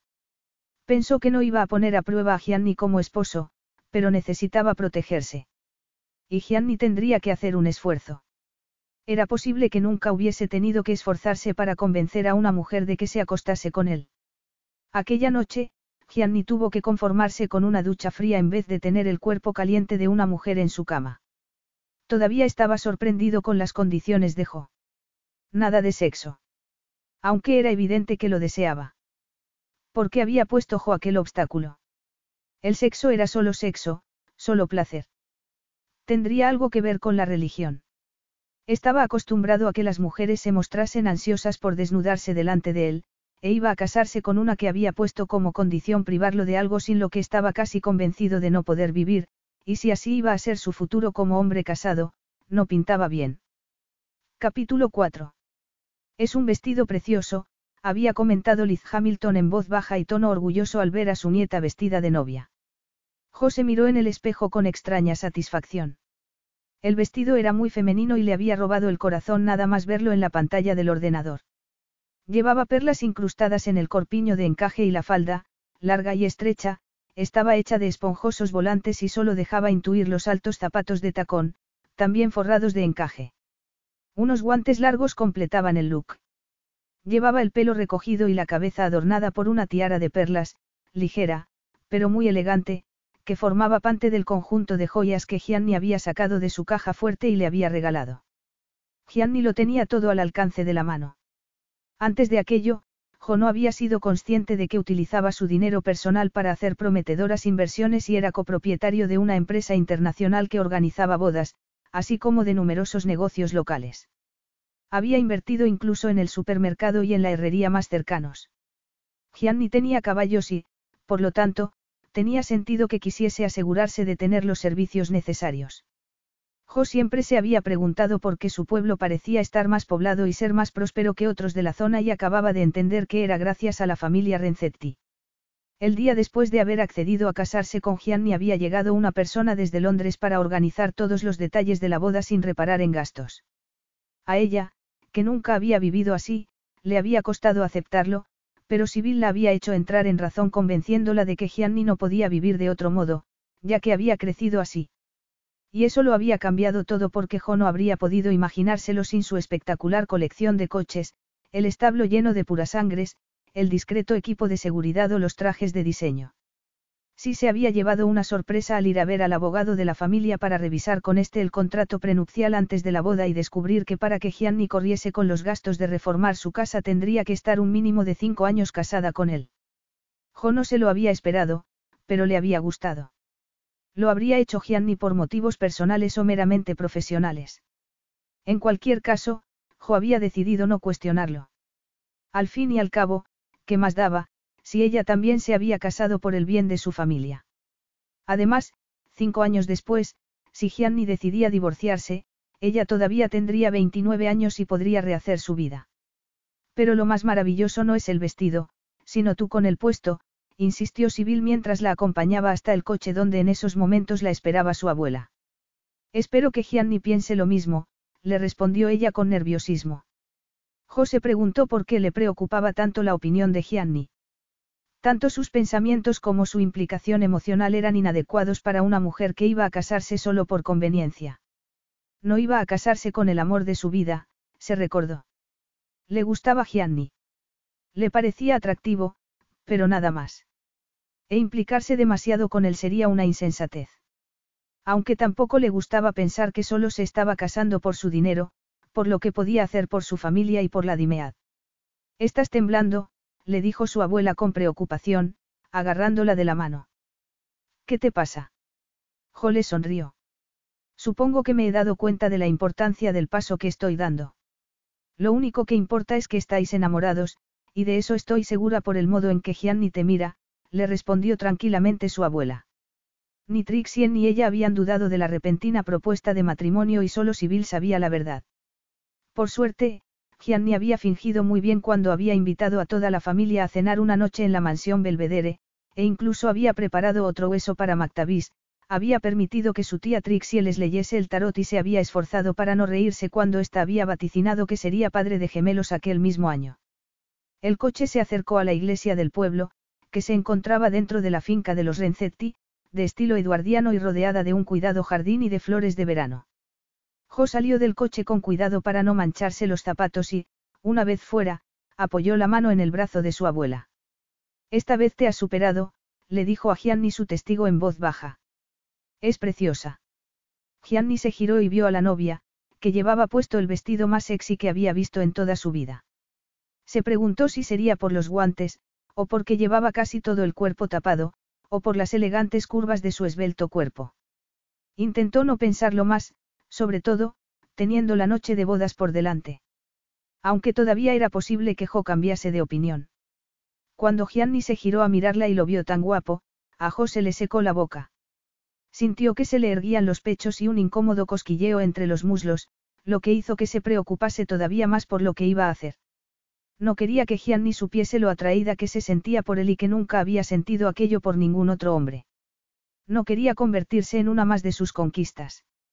Ella valía mucho más. El sol entraba a través de la vidriera de colores que había sobre el altar, creando una multitud de pequeños arcoíris que bailaban en el interior. El sacerdote empezó con la breve ceremonia que le había pedido Gianni, ya que ella habría preferido una más larga, pero no había dicho nada porque era consciente de que no se trataba de un matrimonio de verdad. Gianni le puso el anillo a Jo con el corazón acelerado y ella lo imitó. Él se miró la mano con los labios apretados y gesto atormentado, recordando la satisfacción que había visto en el rostro de su padre al anunciarle sus planes. Jo casi tuvo que echar a correr para seguir a su recién estrenado marido de camino a la calle, y se detuvo a regañadientes para que les hiciesen algunas fotografías oficiales mientras el equipo de seguridad se acercaba a las personas que también hacían fotografías fuera con sus teléfonos y les pedía que las borrasen. Gianni la condujo apresuradamente hasta la limusina. Estás preciosa, murmuró una vez a solas. Y esos guantes me parecen muy sensuales, cara. José ruborizó. Siempre encuentras las palabras adecuadas, le respondió, sabiendo que no sería capaz de confesar que a ella se le había detenido el corazón al verlo en el altar. Se negaba a hacer que Gianni pensase que se sentía como una adolescente enamorada cuando estaba con él, aunque fuese verdad, pero no quería que le rompiesen el corazón, no era tonta. Con aquella certeza en la cabeza, se relajó un poco. No te gustan las bodas, ¿verdad? Le dijo al llegar a Belvedere y salir de la limusina. Allí los esperaba una fila de camareros, con Abigail, muy sonriente, a la cabeza. No mucho. No creo en los finales felices, le respondió él. En mi círculo hay demasiadas infidelidades y demasiados divorcios. Te relacionas con las personas equivocadas, opinó Mis abuelos estuvieron 50 años casados. Tuvieron menos opciones y menos tentaciones que otros, replicó Gianni. Y no hubo tiempo para seguir hablando porque tuvieron que empezar a saludar a los invitados. Había mujeres muy bellas, con fabulosos vestidos y joyas, y muchos hombres que veían aquella ocasión como una oportunidad de negocio. Sibyl estaba paseando con Federico Renzetti y este tenía una mano apoyada en su espalda. José resistió a advertir a su glamurosa tía con la mirada que prefería que coquetease con otra persona. Unos años antes, Federico había invitado a Sibyl a cenar, pero se había pasado la velada hablando de su difunta esposa, con la que había estado obsesionado. Poco después se sentaron a la mesa nupcial, instalada en el salón. Todavía no me siento casado, murmuró Gianni. Espera a que empiece a regañarte, le aconsejó Jo sonriendo de oreja a oreja y dando un sorbo a su copa de champán. Mi padre no para de hablar con Sibyl, observó él. No te preocupes. Tuvo su oportunidad hace años y la echó a perder. De verdad. ¿Y qué ocurrió? Al parecer, se pasó toda la cita hablando de lo mucho que echaba de menos a tu madre. Gianni se puso tenso. Lo dudo mucho. No la trató demasiado bien cuando estaba viva. Consciente de que había entrado en terreno pantanoso, José encogió de hombros. Eso es lo que Sibyl le contó a mi abuela por aquel entonces. ¿Quién sabe? Fue un marido horrible, le informó Gianni. No obstante, siempre hay dos versiones de una misma historia. ¿Qué quieres decir? Solo eso. Sé que no fueron felices como pareja, pero debemos ser justos. Tu madre estuvo enferma mucho tiempo y eso debió de afectarles a los dos. Eso no asunto tuyo, replicó Gianni, molesto al darse cuenta de que a él nunca se le había ocurrido verlo así. A Jo le dolió su respuesta y giró la cabeza. Gianni tenía una relación muy mala con su padre y no era de sorprender, ya que ambos hombres habían evitado siempre hablar de sus diferencias. Ella había visto cómo Gianni saludaba a su padre al llegar casi como si fuese un extraño, cosa que la había preocupado.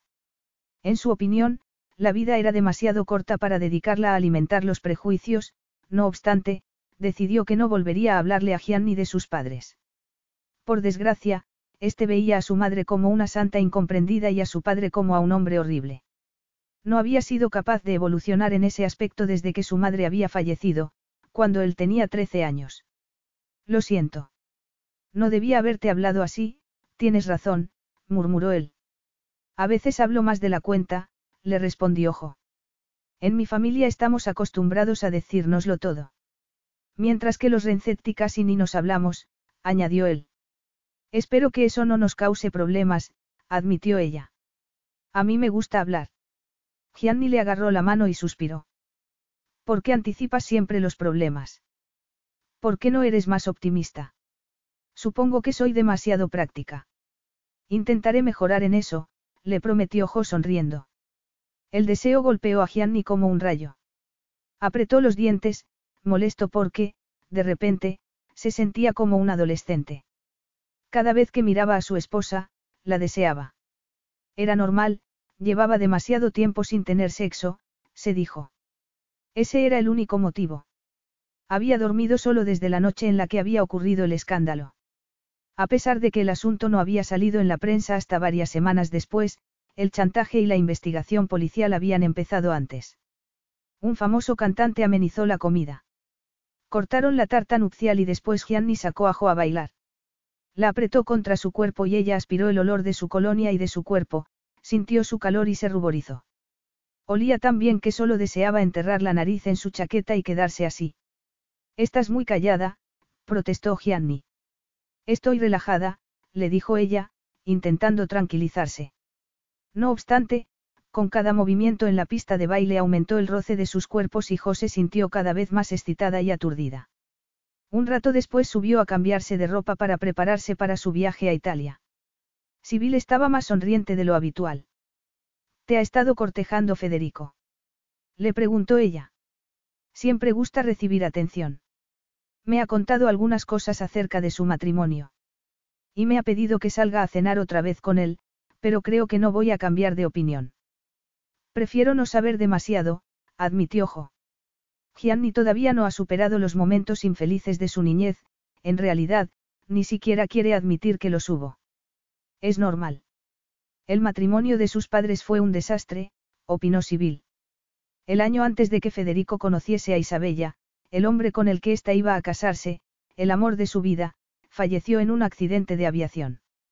El padre de Isabella la amenazó con desheredarla si no se casaba, por eso se casó con Federico. Él no se enteró hasta mucho tiempo después. Y ella cerró la puerta de su dormitorio tras el nacimiento de Gianni y no la volvió a abrir jamás. Lo utilizó. José quitó el vestido y lo dejó con cuidado encima de la cama. Qué pena que tenga que quitármelo. Gianni debería estar aquí ayudándote, no yo, comentó Sibyl. No le cuentes nada de lo que te acabo de decir.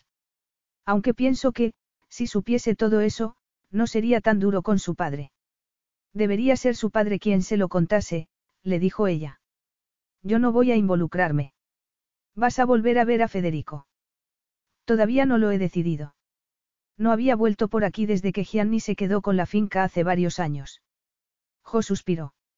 Federico parecía haber llegado hasta el corazón de su tía, que ésta tenía normalmente bien protegido. Además de rescatar animales, a Sibyl también le gustaba rescatar a personas. ¿Te da pena? Comentó Jo. ¿Y cómo no? Isabella nos engañó a todos, pero su marido sufrió mucho. Su esposa no lo amaba, solo quería que le diese un hijo, y ahora resulta que ese hijo tampoco lo quiere, le contó Sibyl. Tal vez debería intentar hablar con Gianni, sugirió Jo, decidiendo que no quería hablar más del tema. Se puso un vestido azul oscuro de tirantes y unas sandalias de tacón y bajó las enormes escaleras de mármol que llevaban al recibidor principal, donde había varios grupos de invitados que habían salido del salón. Gianni, que había estado sentado en un sillón, charlando con su padre, se puso en pie al verla y sonrió. Al llegar a los pies de la escalera, una mujer interceptó a Jo. ¿Qué tienes tú que no tenga yo? inquirió en voz demasiado alta. Lo siento, yo, balbució Jo, intentando evitar a la mujer, que estaba ebria. Contéstame, insistió ella. Pasé una noche con Gianni y después perdí el tiempo esperando una llamada que jamás llegó. Este no es el momento ni el lugar, querida, intervino Sibyl. Venga conmigo al salón. No, quiero que la novia me conteste. Añadió la rubia en voz todavía más alta. Es evidente que eres guapa, pero ¿qué más cualidades tienes? Milly, cuánto me alegro de volver a verte, la saludó Gianni, haciéndole un gesto a alguien. La cualidad de Jojo es que la amo. Milly lo miró como si acabase de clavarle un puñal en el corazón y se puso a llorar. Entonces llegó uno de los guardaespaldas de Gianni dispuesto a sacarla de la casa. No, no pasa nada, intercedió Jo. Vamos a algún lugar tranquilo, Milly, donde puedas sentarte mientras encontramos a tus amigos. Gianni se quedó sorprendido al ver cómo gestionaba Jo la situación. Vas a tener que ser más benévolo, le advirtió Sibyl a Gianni al pasar por su lado.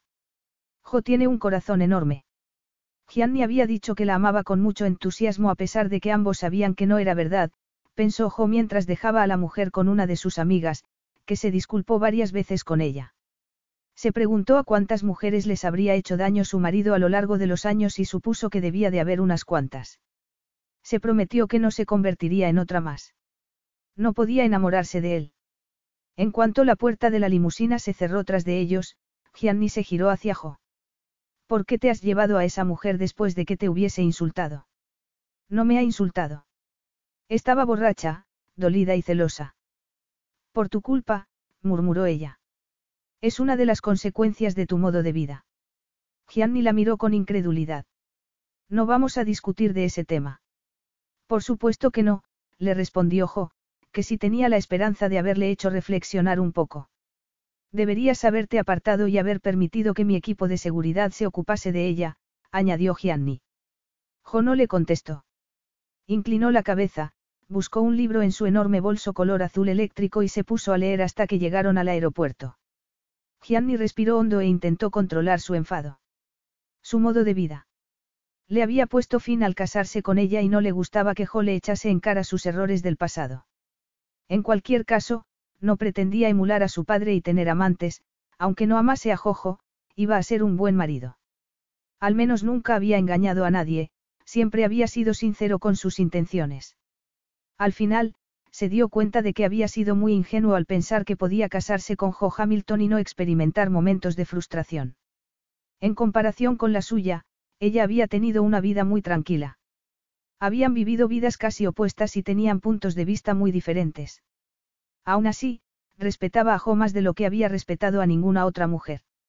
Le gustaba que fuese tan directa, inteligente y comprensiva.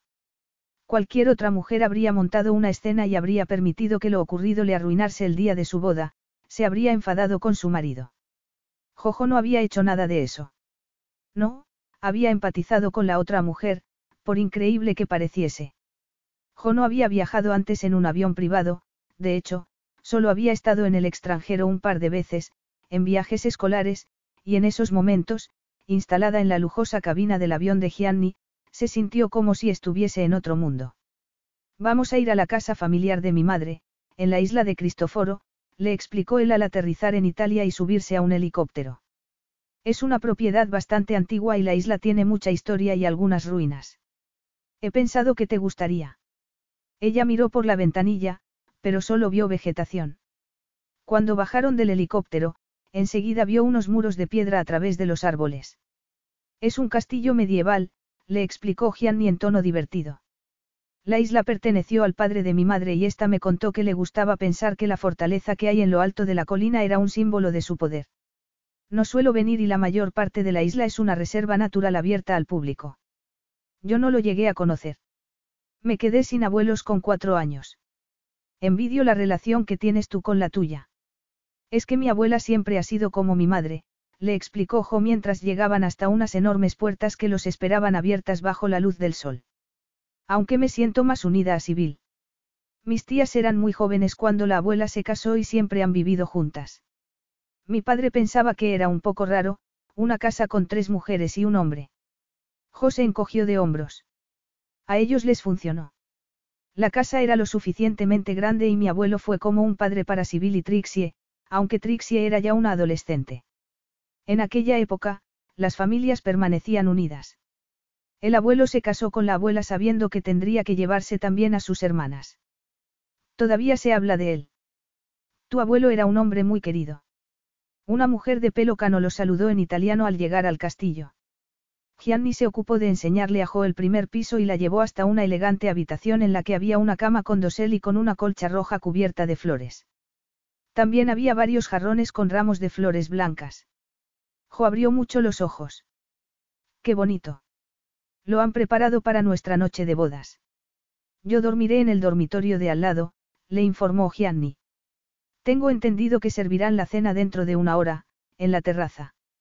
José ruborizó. Gianni se acercó a ella sin apartar la mirada de su rostro.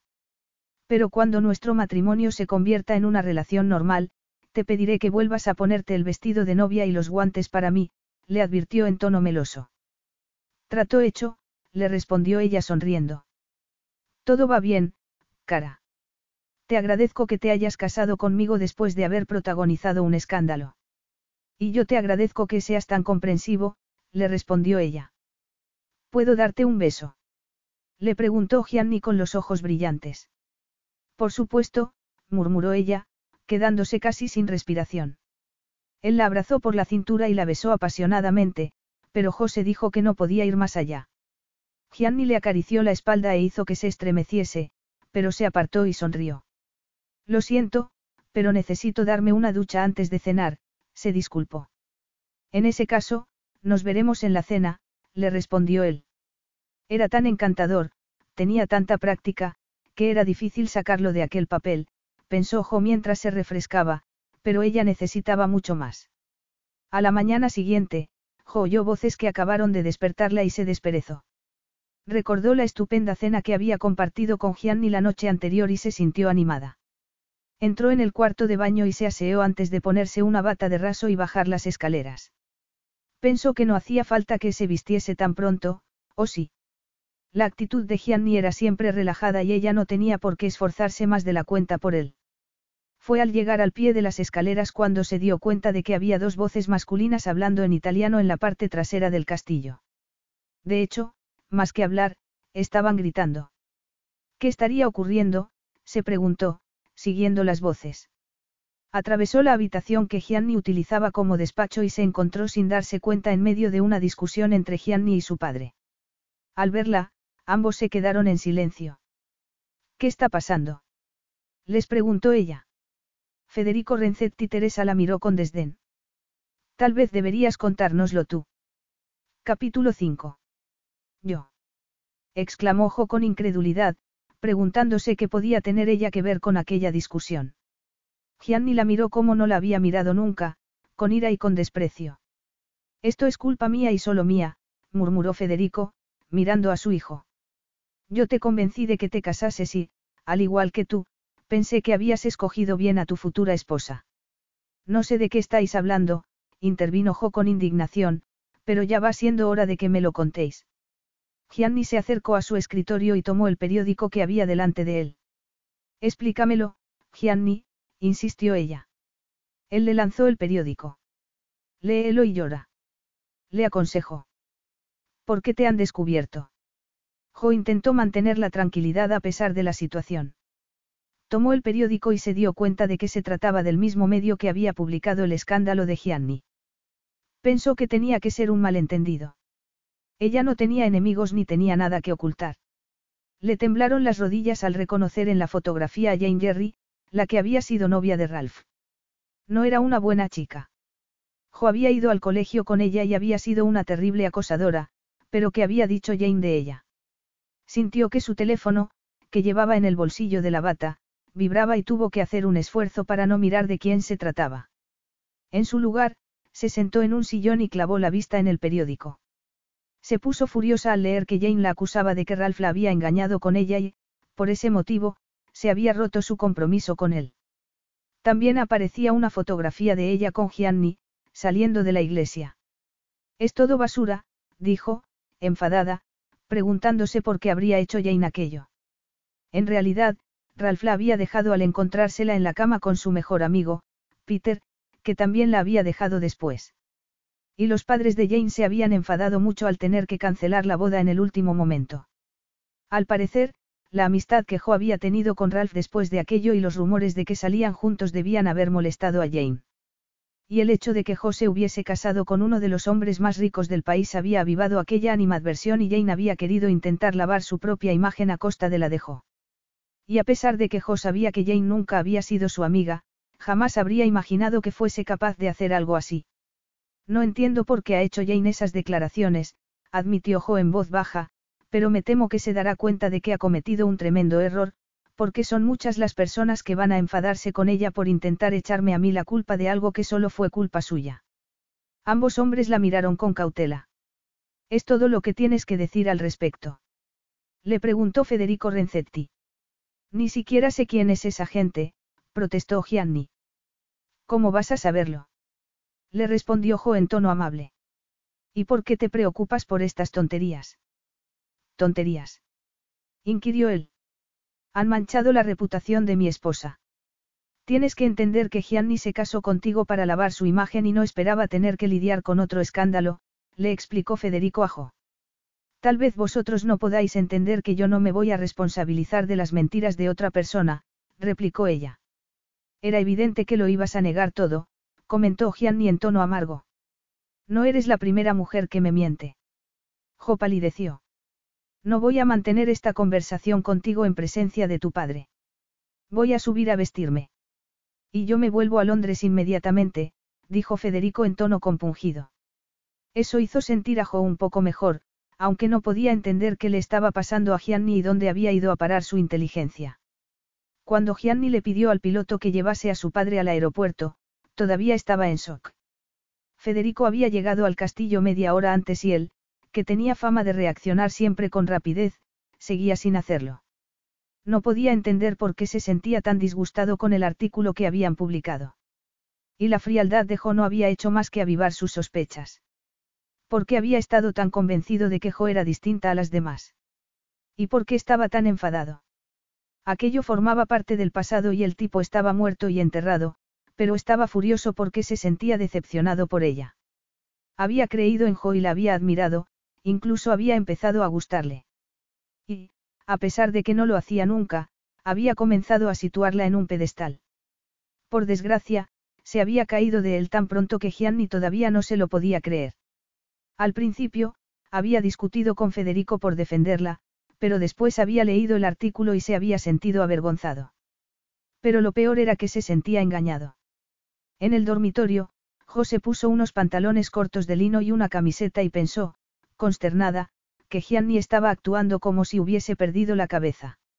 No lo había reconocido tan enfadado. ¿Cómo se había atrevido a tratarla así? Entonces recordó que nunca le había contado lo ocurrido realmente con Ralph. Había preferido que Gianni pensase que había tenido una relación seria con él. Jo palideció al darse cuenta de su propia inseguridad frente a un hombre con mucha más experiencia y sofisticación. Nadie sabía mejor que ella que había crecido muy protegida por su familia. Las circunstancias la habían confinado a la Dimead, privándola de tener que tomar decisiones independientes y de la libertad que otros jóvenes daban por sentada. De hecho, casarse con Gianni era la mayor aventura y el mayor riesgo que había corrido en toda su vida. En ese momento tuvo que reconocer que, en realidad, no tenía nada en común con Gianni. Volvió al despacho de este, donde lo encontró sentado delante de las puertas abiertas de la terraza, de espaldas a ella. Tenemos que aclarar este malentendido, le dijo. Él se giró a mirarla, estaba muy serio.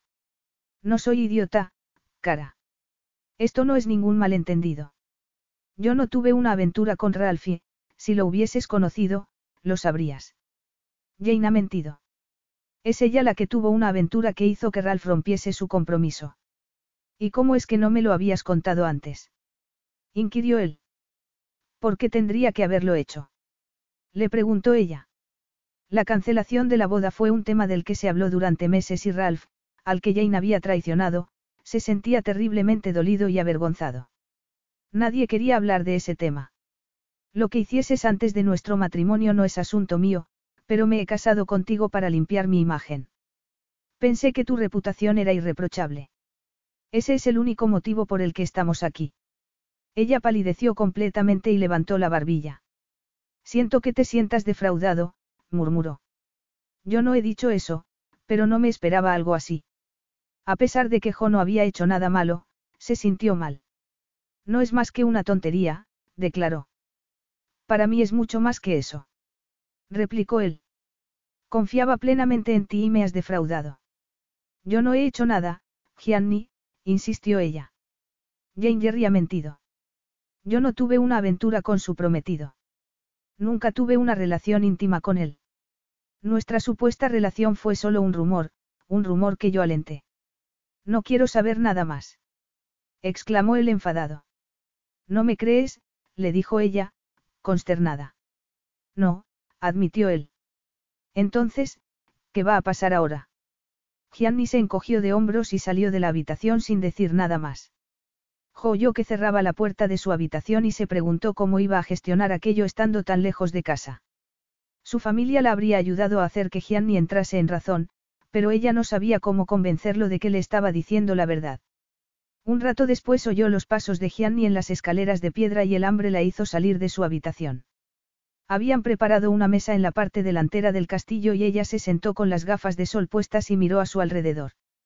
Delante tenía un camino bordeado de palmeras que llevaba hasta la playa. Entonces se dio cuenta de que la mesa solo estaba preparada para una persona y al mismo tiempo oyó el helicóptero, levantó la cabeza y lo vio elevarse sobre el mar y, después, desaparecer a lo lejos. Respiró hondo y decidió que iba a explorar la reserva natural. Más tarde, mientras paseaba por caminos desiertos, intentó no pensar que su matrimonio estaba completamente roto en su primer día. No le gustaba ser negativa. Gianni tenía un temperamento explosivo, necesitaba tiempo para pensar y tranquilizarse. Ella lo había sabido antes de casarse con él. Había sospechado que la pasión con la que lo hacía todo podía ser un problema. Tal vez pudiese ayudarlo, enseñarle a hablar. O encerrarlo en una celda para que no se pudiese marchar. Durante las siguientes horas, José mantuvo optimista. Exploró la isla y las ruinas romanas y se bañó en la playa. A la hora de comer estaba furiosa. Llamó a Gianni por teléfono. Este respondió y atendió su llamada tras haber interrumpido otra, y Jo sospechó que se había puesto a trabajar para evitar así enfrentarse al problema. Jojo. Solo te llamo para pedirte que hagas las gestiones necesarias para que vuelva a casa. A casa inquirió él con sorpresa. A la Dimead. ¿A dónde si no? No voy a quedarme aquí sentada, yo sola en una isla desierta. Tú te has marchado. Pero voy a volver. ¿Cuándo? Le preguntó ella. No tengo intención de quedarme como Penélope esperando a Ulises. Esta tarde, se nos ha ido el tema de las manos.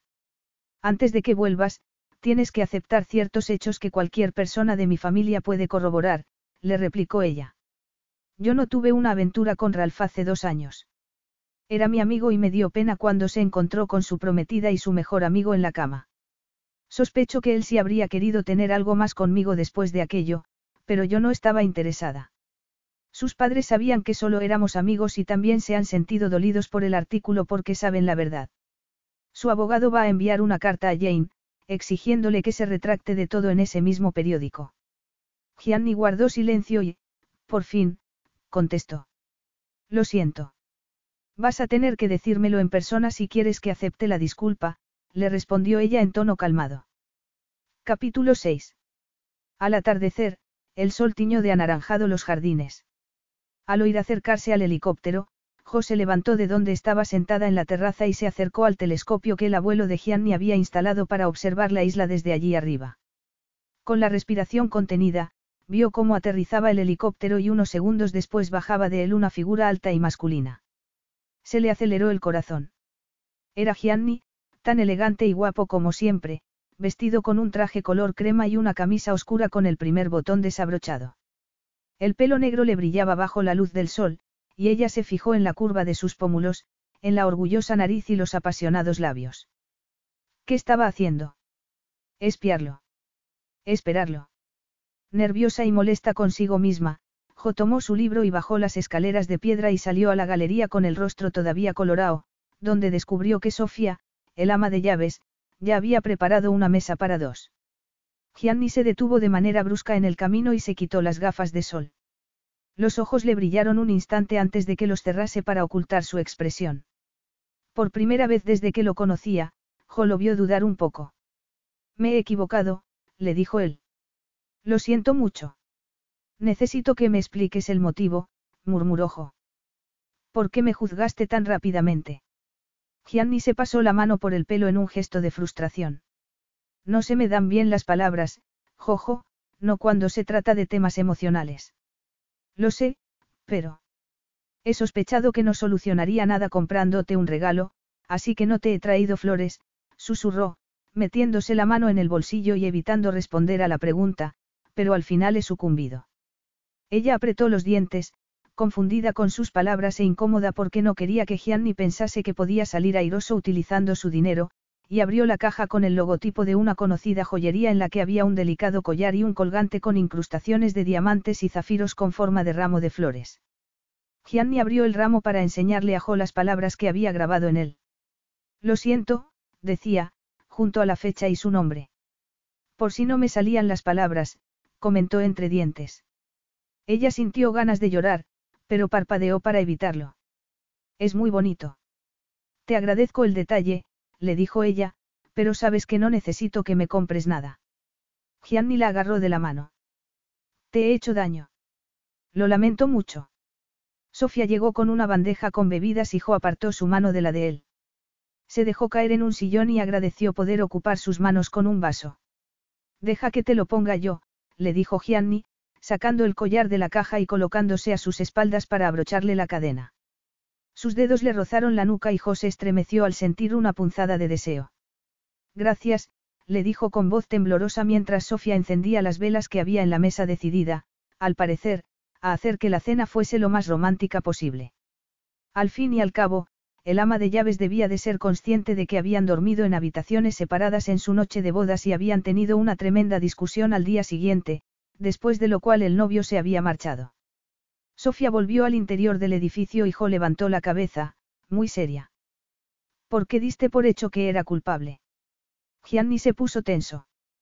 Tuve una tremenda pelea cuando llegó Federico con sus acusaciones. Al principio, no quise creer lo que me estaba contando. Estaba furioso con él por haberte atacado, y entonces me dio el periódico. Por desgracia, por lo poco que yo sabía, todo parecía encajar. Me quedé consternado, admitió en tono tenso. Ella frunció el ceño.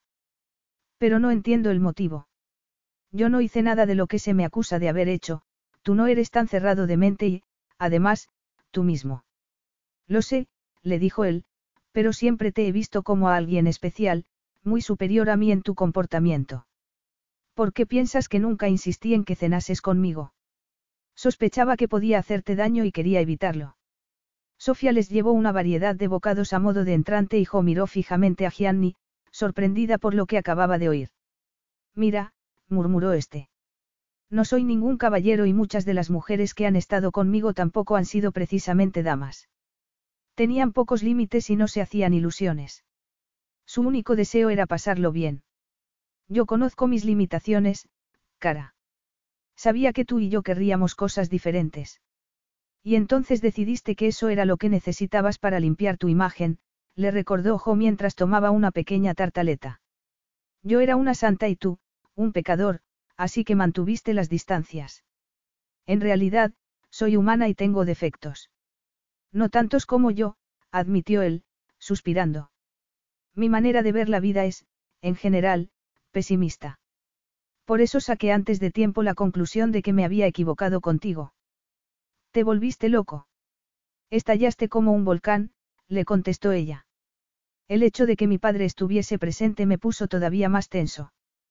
Te sentiste humillado por su presencia en ese momento, susurró, pero él estaba disgustado por ti. Pienso que quería protegerte de un modo muy torpe. Mi padre nunca ha intentado protegerme.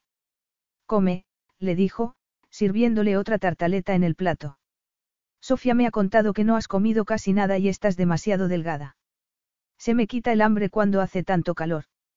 Veo que has hablado con Sofía antes de venir. Sabía que tú no le dirías que iba a volver a cenar, comentó Gianni. En realidad, no pensabas que fuese a volver. José encogió de hombros. ¿Y eso te sorprende? Jo todavía no había asimilado lo que Gianni le había dicho acerca de cómo la había visto antes de pedirle que se casase con él. No había sido su tipo de mujer ni lo sería nunca. Esta mañana te has marchado y me has dejado aquí, le dijo. Y me cuesta perdonártelo. La hija de Sofía salió con el plato principal y Gianni apretó los dientes. Me dio miedo de lo que podía llegar a decirte si me quedaba aquí.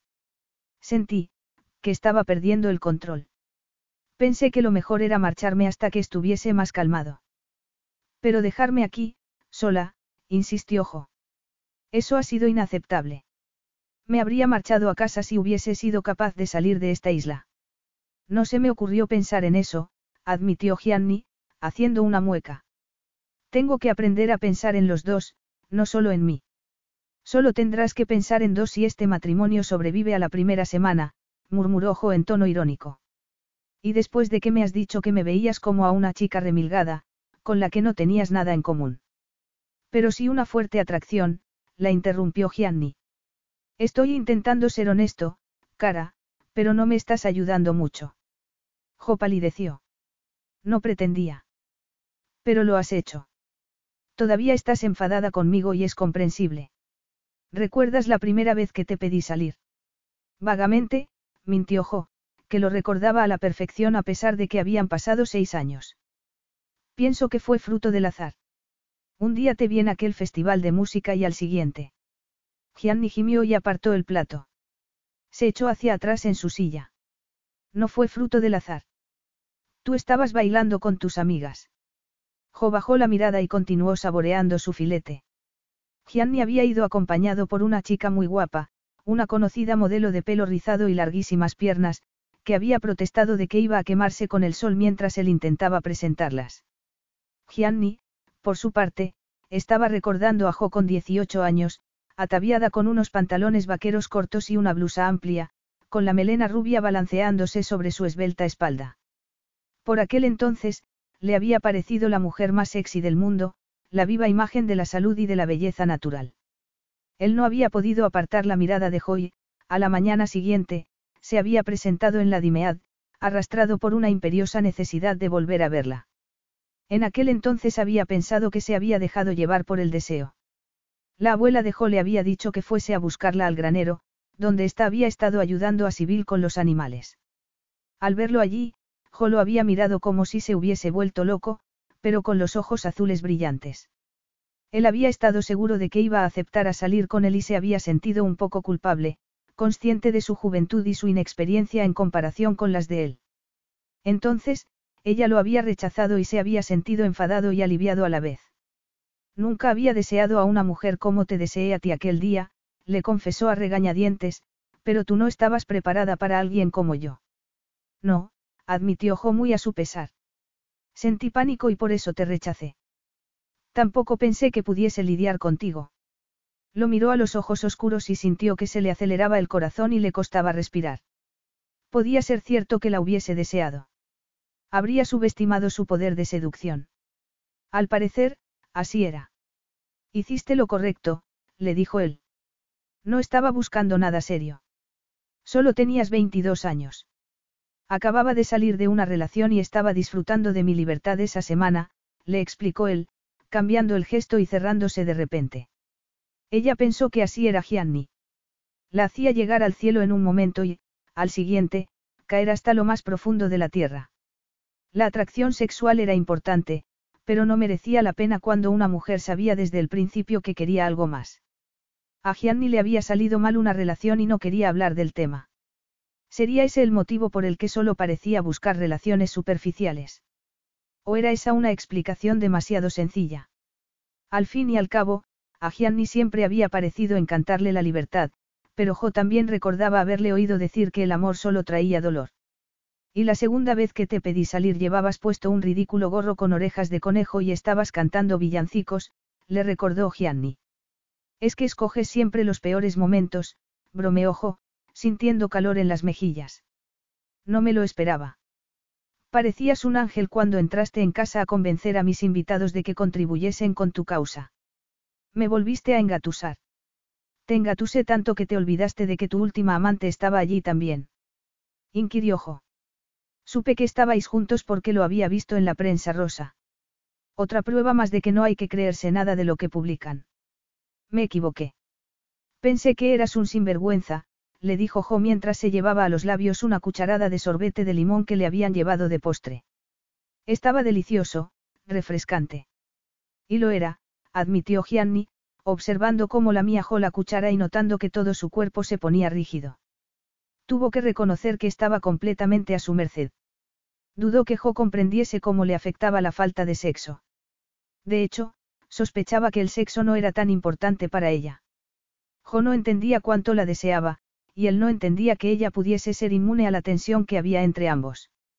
No obstante, iba a respetar las condiciones que Jo había impuesto. Todos los miembros de tu familia me han llamado por teléfono hoy, le contó Gianni mientras se tomaban el café. Ella lo miró con gesto de horror. Primero, tu abuela, para asegurarme que no hay nada de verdad en la historia de esa mujer. Y después. Le preguntó Jo. Sibyl, que estaba que echaba humo. Enfadada también con mi padre y, sobre todo, con el hecho de que tu abuela hubiese leído el artículo. Trixie ha sido mucho más moderada, me ha hablado de la luna llena y, de que teníamos que aprovecharla. Jo apartó la mirada, avergonzada, y Gianni se echó a reír. No he querido contarle que no íbamos a tener la oportunidad. Ella se ruborizó. Lo siento, qué vergüenza. ¿Cuándo te han llamado? Esta mañana. Te quieren mucho y son muy leales. La verdad es que me da envidia, admitió Gianni. ¿Dónde estabas? Le preguntó Jo. En un hotel. No, tengo un apartamento en Roma. También he pensado, si te parece bien, que podríamos marcharnos de aquí mañana y pasar la semana en otra parte. Venir a una isla en la que no hay nada no ha sido buena idea. Tal vez habría funcionado para una luna de miel de una pareja normal. Jo asintió, aunque la idea de que no eran una pareja de recién casados normal la incomodó. Pensó que, al fin y al cabo, no podía tenerlo todo. Entonces, lo miró de manera cariñosa y aceptó que lo había perdonado. Gianni se había disculpado y había hecho el esfuerzo de darle una explicación. Estaba cambiando. Lo estaba intentando. Tal vez ella debiese ceder un poco también. Después de cenar, fueron a dar un paseo a la playa. José quitó las sandalias, se levantó la falda larga y pisó la espuma del mar, es como una niña, pensó Gianni, disfrutando al ver que no le daba vergüenza nada cuando estaba con él y con su alegría de vivir, por no mencionar su capacidad para perdonar y olvidar. La luz de la luna le iluminaba el bonito rostro y Gianni clavó la vista en sus labios rosados al verla reír cuando una ola la obligó a correr hacia la arena seca. Él la agarró por la cintura y la apretó contra su cuerpo. Por un instante, José quedó inmóvil y después se apretó contra él y separó los labios a modo de invitación, con la mirada brillante. Él la agarró con más fuerza por las caderas y la besó. Por un instante, José sintió emocionada y segura. Gianni apoyó los labios en los suyos con una dulzura salvaje que avivó todavía más el deseo que sentía Jo. Sintió que le apretaba el sujetador, que no podía respirar, y se apartó de él. Vamos dentro, murmuró con voz temblorosa. Gianni respiró hondo y no dijo nada mientras subían la colina. No podía presionarla. Tal vez deberíamos considerar la posibilidad de aprovechar la luna llena de la que te habló Trixie, balbució con nerviosismo. Sin mirar atrás, subió las escaleras y entró en la habitación que debían haber compartido la primera noche. Ya era demasiado tarde para desear haberlo hecho.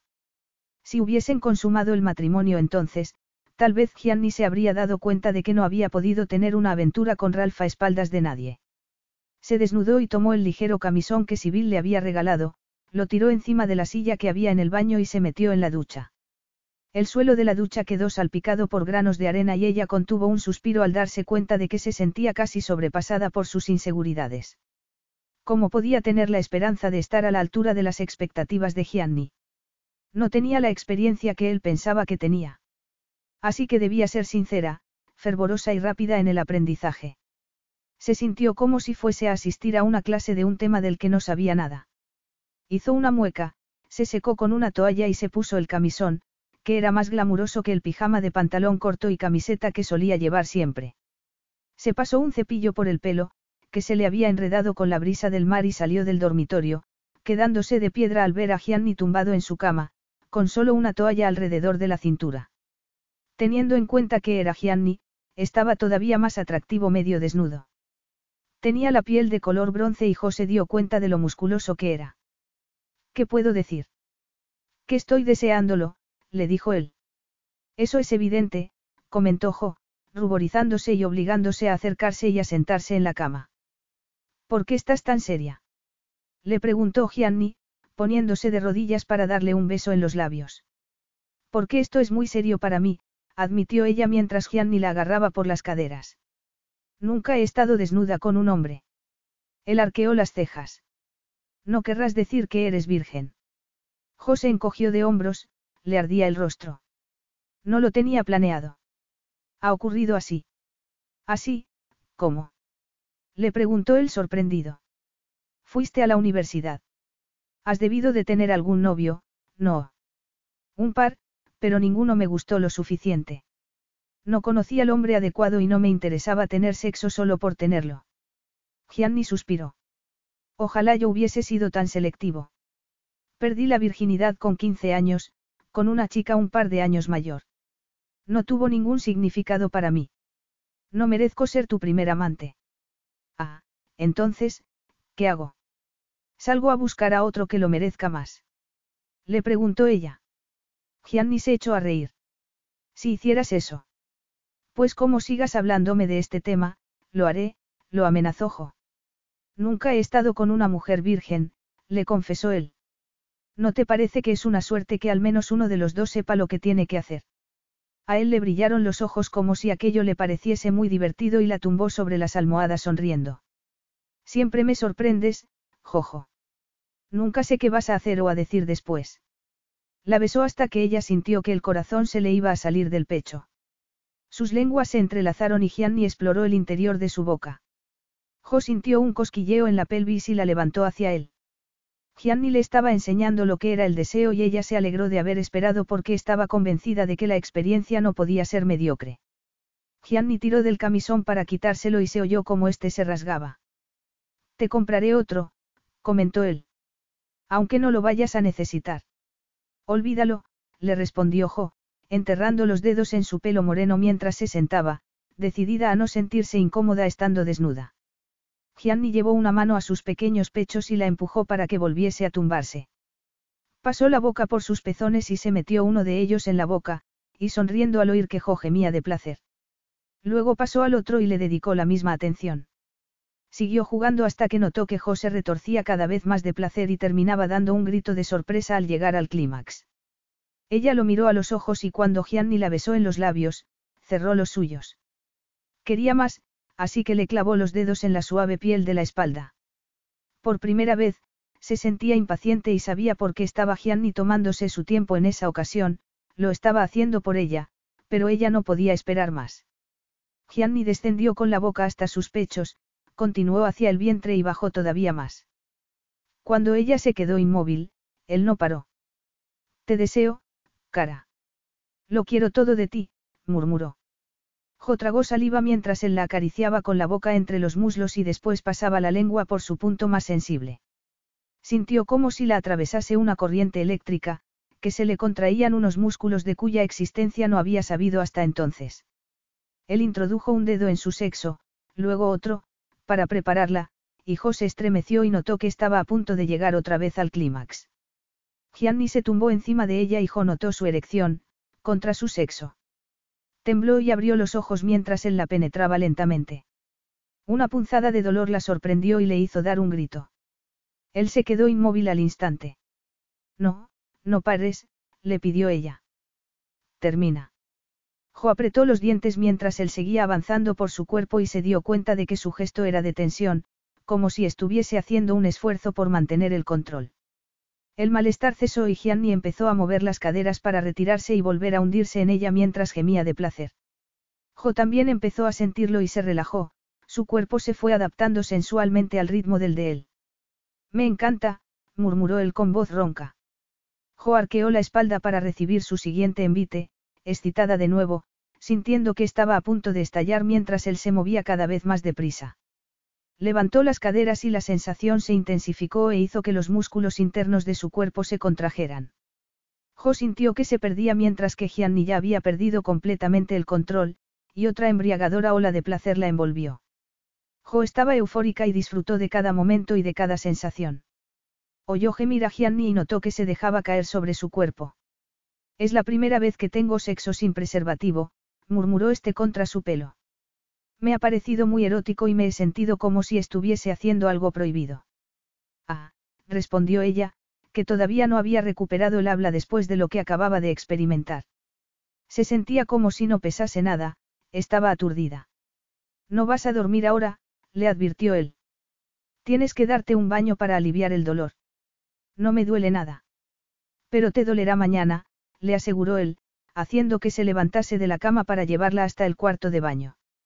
Jo cómo la bañera se llenaba de agua como si aquello formase parte de un sueño. Gianni había superado todas sus expectativas, pero pensó que no era sensato decírselo. Sonrió. No, no se lo iba a decir. Notó sus manos en el cuerpo y abrió los ojos. ¿Qué haces? Le preguntó, al notar que la tomaba en brazos. Gianni la metió en el agua caliente de la bañera y ella se sentó y se abrazó las rodillas, sintiendo vergüenza de repente, algo ridículo en aquellas circunstancias. Haces esto con todas las mujeres con las que te acuestas. Solo con mis esposas, y ya siento que eres mi esposa, cara. Él se metió desnudo en la ducha y Jo observó su silueta bronceada a través del cristal. Parpadeó con rapidez para intentar que su mente reaccionase. Estaba feliz, pensó, y al darse cuenta, frunció el ceño. Era la esposa de Gianni, cosa que jamás habría imaginado, pero era así. Mientras se metía de nuevo en la cama, muy cansada, giró la cabeza hacia Gianni, que se había acostado a su lado, y lo miró con curiosidad. Puedo preguntarte qué ocurrió en esa relación seria que tuviste en la universidad. Prefiero no hablar del tema. Solo me trae malos recuerdos, le respondió él y su gesto se volvió tenso y frío de repente. Jo palideció y le dio la espalda para dormir. Gianni no estaba obligado a contarle su secreto. El matrimonio no implicaba desnudar el alma por completo, se recordó. No obstante, ella había tenido que contarle todo lo relativo a Ralph y le había tenido que hablar de su virginidad, y sintió que no le quedaba ningún secreto. Habría agradecido que él le correspondiese un poco. No pudo evitar sentirse dolida ante su falta de confianza en ella. A la mañana siguiente Joya no estaba disgustada. Hizo un gesto de dolor al salir de la cama al notar un cierto malestar entre las piernas y recordó lo que habían compartido la noche anterior. No se arrepintió, sobre todo, cuando al salir de la ducha Gianni la envolvió en una toalla y le dio un abrazo. La naturalidad con la que la tocaba y abrazaba era una muestra de que la intimidad que habían compartido había derribado las barreras que había habido entre ellos. Jo sonrió mientras él le decía que iban a volar a Francia después del desayuno. Sin duda, se sentían más cómodos juntos. Con el tiempo, se dijo Jo, cuando forjasen vínculos más estrechos, Gianni confiaría en ella lo suficiente como para hablar. Esa tarde llegaron a una granja en la Provenza, una preciosa propiedad construida en piedra, con el tejado de terracota y unos edificios anexos muy bien mantenidos. Estaba rodeada por campos de trigo y de lavanda y por frondosos huertos de árboles frutales. A lo lejos se divisaban las montañas, con los picos más altos cubiertos de nieve. Un hombre menudo llamado Antoine saludó a Gianni cariñosamente en francés y éste le presentó a Jo. Antoine vive en la finca. Era cocinero y prepara unos platos deliciosos. Yo solía venir aquí todos los veranos cuando era niño, con mi madre. En ocasiones, me dejaba aquí con una niñera y ella volvía a Londres a recibir su tratamiento, le contó mientras le enseñaba el dormitorio principal. La colcha de la cama era blanca, las ventanas eran enormes y un ramo de lavanda hacía que el olor a esta impregnase el ambiente. Cuando falleció, no quise volver porque los recuerdos que tenía aquí eran demasiado dolorosos, añadió Gianni. Me sorprende que hayas querido venir ahora, admitió Jo. Ya ha pasado mucho tiempo y es un lugar precioso y muy tranquilo. Podemos descansar, pero también es fácil salir de aquí, le dijo él. Me siento bien bajo este tejado. Me alegro, le respondió ella en tono cariñoso. Antoine le sirvió una deliciosa comida compuesta por un paté de aceitunas, lubina y una ensalada de espárragos y tomatitos. Saciados y contentos, aceptaron la sugerencia de Antoine de tomar un trozo de tarta con el café mientras charlaban a la sombra. A la mañana siguiente, Gianni la llevó a Villeneuve a explorar los jardines de Saint-André y la exposición que había instalada en el Palacio del Abad. Dieron un paseo y Jo hizo muchas fotografías para después enseñárselas a su abuela. A Liz Hamilton le encantaban los jardines y Jo supo que disfrutaría viendo aquellas rosas en plena floración, la pérgola que cubría el camino y el colorido mosaico de parterres llenos de flores. Las vistas de Avignon, los Alpilles y el Mont Ventoux desde las terrazas eran espectaculares. Y la cena en un pequeño restaurante de lujo fue el colofón al día. Antes de volver a subirse al coche, Gianni apoyó ambas manos en sus mejillas y le dio un apasionado beso. Ella sintió una descarga eléctrica y al notar que él estaba excitado, se apretó contra su cuerpo. ¡Qué bárbaro! exclamó después, sorprendida por lo que era capaz de hacer un solo beso. La sensación de cosquilleo entre los muslos fue instantánea. Tú tienes el mismo efecto en mí, admitió Gianni sonriendo. Ya me he recuperado, le dijo ella con timidez. ¿Está segura, signora Renzetti? Bromeó él. A Gianni le sonó el teléfono cuando estaban entrando en la casa. Ve subiendo a la habitación y espérame en la cama, le dijo él.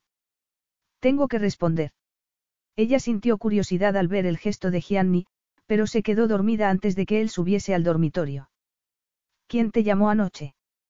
Tardaste siglos, protestó cuando se despertó a la mañana siguiente. Era Fiona, una amiga de la universidad. ¿Tu ex? Le preguntó Jo. Gianni apretó los labios. Una conocida, le dijo él. No recibió invitación a nuestra boda y me llamó sorprendida al enterarse de que nos habíamos casado. Debería haberla llamado para contárselo. A Jo le molestó que hubiese estado tanto tiempo hablando con otra mujer la noche anterior. ¿Y qué diferencia había entre una exnovia y una conocida? ¿Por qué estaba siendo Gianni tan enigmático? Además, si la otra mujer no había sido su novia, ¿por qué le había sorprendido tanto la noticia de su boda? ¿Cómo se suponía que debía sentirse ella, si aquel era el tercer incidente relacionado con otra mujer desde que se habían casado? Primero, la mujer celosa y borracha de su boda, luego la negativa de Gianni a hablar de sus relaciones pasadas y, por último, Fiona, con la que había tenido que hablar en privado. ¿Quién era Fiona? Una conocida o la exnovia que le había hecho daño en la universidad. Era posible que siguiese en contacto con la que había sido su primera relación seria. Había cosas más raras, reconoció Jo. ¿Cuántas otras mujeres podían salir de la nada? Habría tenido menos sospechas si no hubiese conocido la reputación de mujeriego de Gianni antes de su matrimonio. Lo que significaba que tendría que tener cuidado con él, pero era lo suficientemente lista como para ocultar sus recelos y permitir que estos se interpusiesen en su relación. Él le acarició lentamente una pierna y Jo cambió de postura y se estiró como un gato perezoso. Tú te lo perdiste, comentó. Pero ahora estoy aquí, replicó él. Demasiado tarde. Jo salió de la cama riendo. Antoine me prometió ayer que iba a enseñarme a preparar cruasanes si me levantaba pronto. Capítulo 7. Gianni vio cómo Jo desaparecía en el cuarto de baño a toda velocidad y juró en silencio. No había imaginado que sería tan voluble, pero lo era. No obstante, era capaz de captar su atracción como un imán. Además, tenía una faceta encantadora que lo impresionaba cuando charlaba con Antoine en su francés básico o mientras anotaba de manera meticulosa los nombres de las rosas que había fotografiado para su abuela. Era amable y comprensiva. De hecho, su esposa era una criatura mucho más compleja de lo que él había imaginado en un principio. Era arrebatadoramente honesta y habladora mientras, al mismo tiempo, conseguía parecer también muy misteriosa. Y a él le inquietaba no adivinar casi en ninguna ocasión lo que se le pasaba por la cabeza. Gianni se había marchado cuando Jo volvió al dormitorio a ponerse unos pantalones cortos y una camiseta para la clase de cocina con Antoine. Sonrió y se reprendió en silencio por sentirse ligeramente decepcionada. Se negaba a sentir por Gianni más de lo que él sentía por ella. Implicarse más en su relación solo podía causarle dolor. Él le había dejado claros los límites de su relación y el amor no estaba dentro de ellos. Gianni necesitaba trabajar, lo había mencionado la noche anterior. Ella era consciente de que en unos días tendría que enfrentarse a la junta directiva de su empresa y todavía era posible que lo destituyesen de su puesto en Renzetti Incorporated. ¿Qué ocurriría con su relación si resultaba que su matrimonio no había conseguido mejorar la situación? En ese caso, ella ya no sería necesaria, pensó con preocupación. Gianni se pasó la semana trabajando y Jo intentó imitar a Antoine en la cocina con resultados diversos. Gianni se tomó un café solo en la cocina y aceptó sin hacer ningún comentario un croissant completamente fallido preparado por su esposa. Después, tras haber estado inmerso en su trabajo durante varias horas, la vio desbrozando arbustos en el jardín mientras Antoine cortaba el césped. Hizo una mueca. Ninguna de las mujeres con las que había estado antes le habrían permitido trabajar sin molestarlo ni se habrían entretenido trabajando en el jardín. Salió a buscarla. He terminado por hoy. Vamos a salir.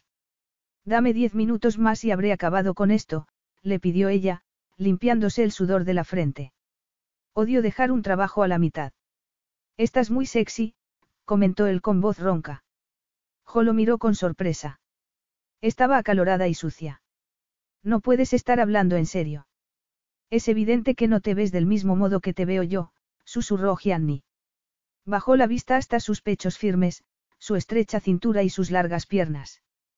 Tenía las mejillas brillantes de sudor y los ojos azules encendidos. Todavía llevaba la cara manchada de harina de haber estado cocinando por la mañana. Terrenal y sexy. Me daré una ducha para deshacerme de la tierra, comentó ella. Pero no de tu sensualidad, replicó él con una enorme sonrisa. Aquella sonrisa contagiosa hizo que José encendiese por dentro como una antorcha y, mientras subía las escaleras, fue más consciente que nunca de su cuerpo. Ese era el efecto que Gianni tenía en ella, la hacía conectar con la parte más sensual de su naturaleza, una faceta que ella todavía estaba empezando a conocer. Era verlo y desearlo. Así de sencillo. Siempre había sido así de fácil, reconoció después. Durante años, Gianni le había parecido el hombre perfecto. Y, teniendo esto en cuenta, era normal que ningún otro hombre hubiese despertado realmente su interés. José avergonzó al reconocer aquello. Aunque nunca había pensado que pudiese estar con Gianni, aunque supiese que tenían estilos de vida incompatibles, había albergado la secreta fantasía del chico malo multimillonario que era capaz de hacerla arder de deseo con tan solo una sonrisa. Le sorprendió ser capaz de reconocer aquello. Sibyl lo había sabido siempre. Siempre te ha gustado, le había dicho su tía cuando ella le había contado la propuesta de matrimonio. Sibyl había estado convencida de que se iba a casar con él. Y no se había casado con Gianni únicamente por el bien de su familia ni por la Dimead, admitió Jo, sintiéndose culpable. Había puesto excusas para proteger su orgullo. Había querido que Gianni fuese suyo. Había tenido una fotografía de él jugando al polo, subido a un caballo, en la puerta de su casillero del instituto. Gianni se la había enviado después de haber ganado un partido con su equipo, pero Jo no se la había enseñado a nadie porque no había querido compartir ni la fotografía ni a él. Mientras se quitaba la ropa sucia se miró en el espejo del cuarto de baño y no le sorprendió verse ruborizada. La de mentiras que se había contado a ella misma para guardar las apariencias. Entró en la ducha. Cuando estaba saliendo de ella poco después dio un grito al darse cuenta de que ya no estaba sola. Gianni le tendió una toalla y la envolvió en ella. No has cerrado la puerta. He pensado que no te importaría que entrase, le dijo él. Tú no eres el único que tiene que recordar que somos una pareja, comentó Jo con las mejillas sonrojadas mientras se secaba el pelo con otra toalla. Y las parejas comparten, cosas. Como la cama, dijo él sonriendo, con los ojos brillantes. Has entrado en el baño con segundas intenciones. Tienes razón, admitió él. He pensado que mi esposa estaba en la ducha, desnuda y sola, y no me he podido resistir. Ella echó su pelo mojado hacia atrás y apoyó un dedo en los labios de Gianni. ¿Cuántas veces le has dicho eso a una mujer?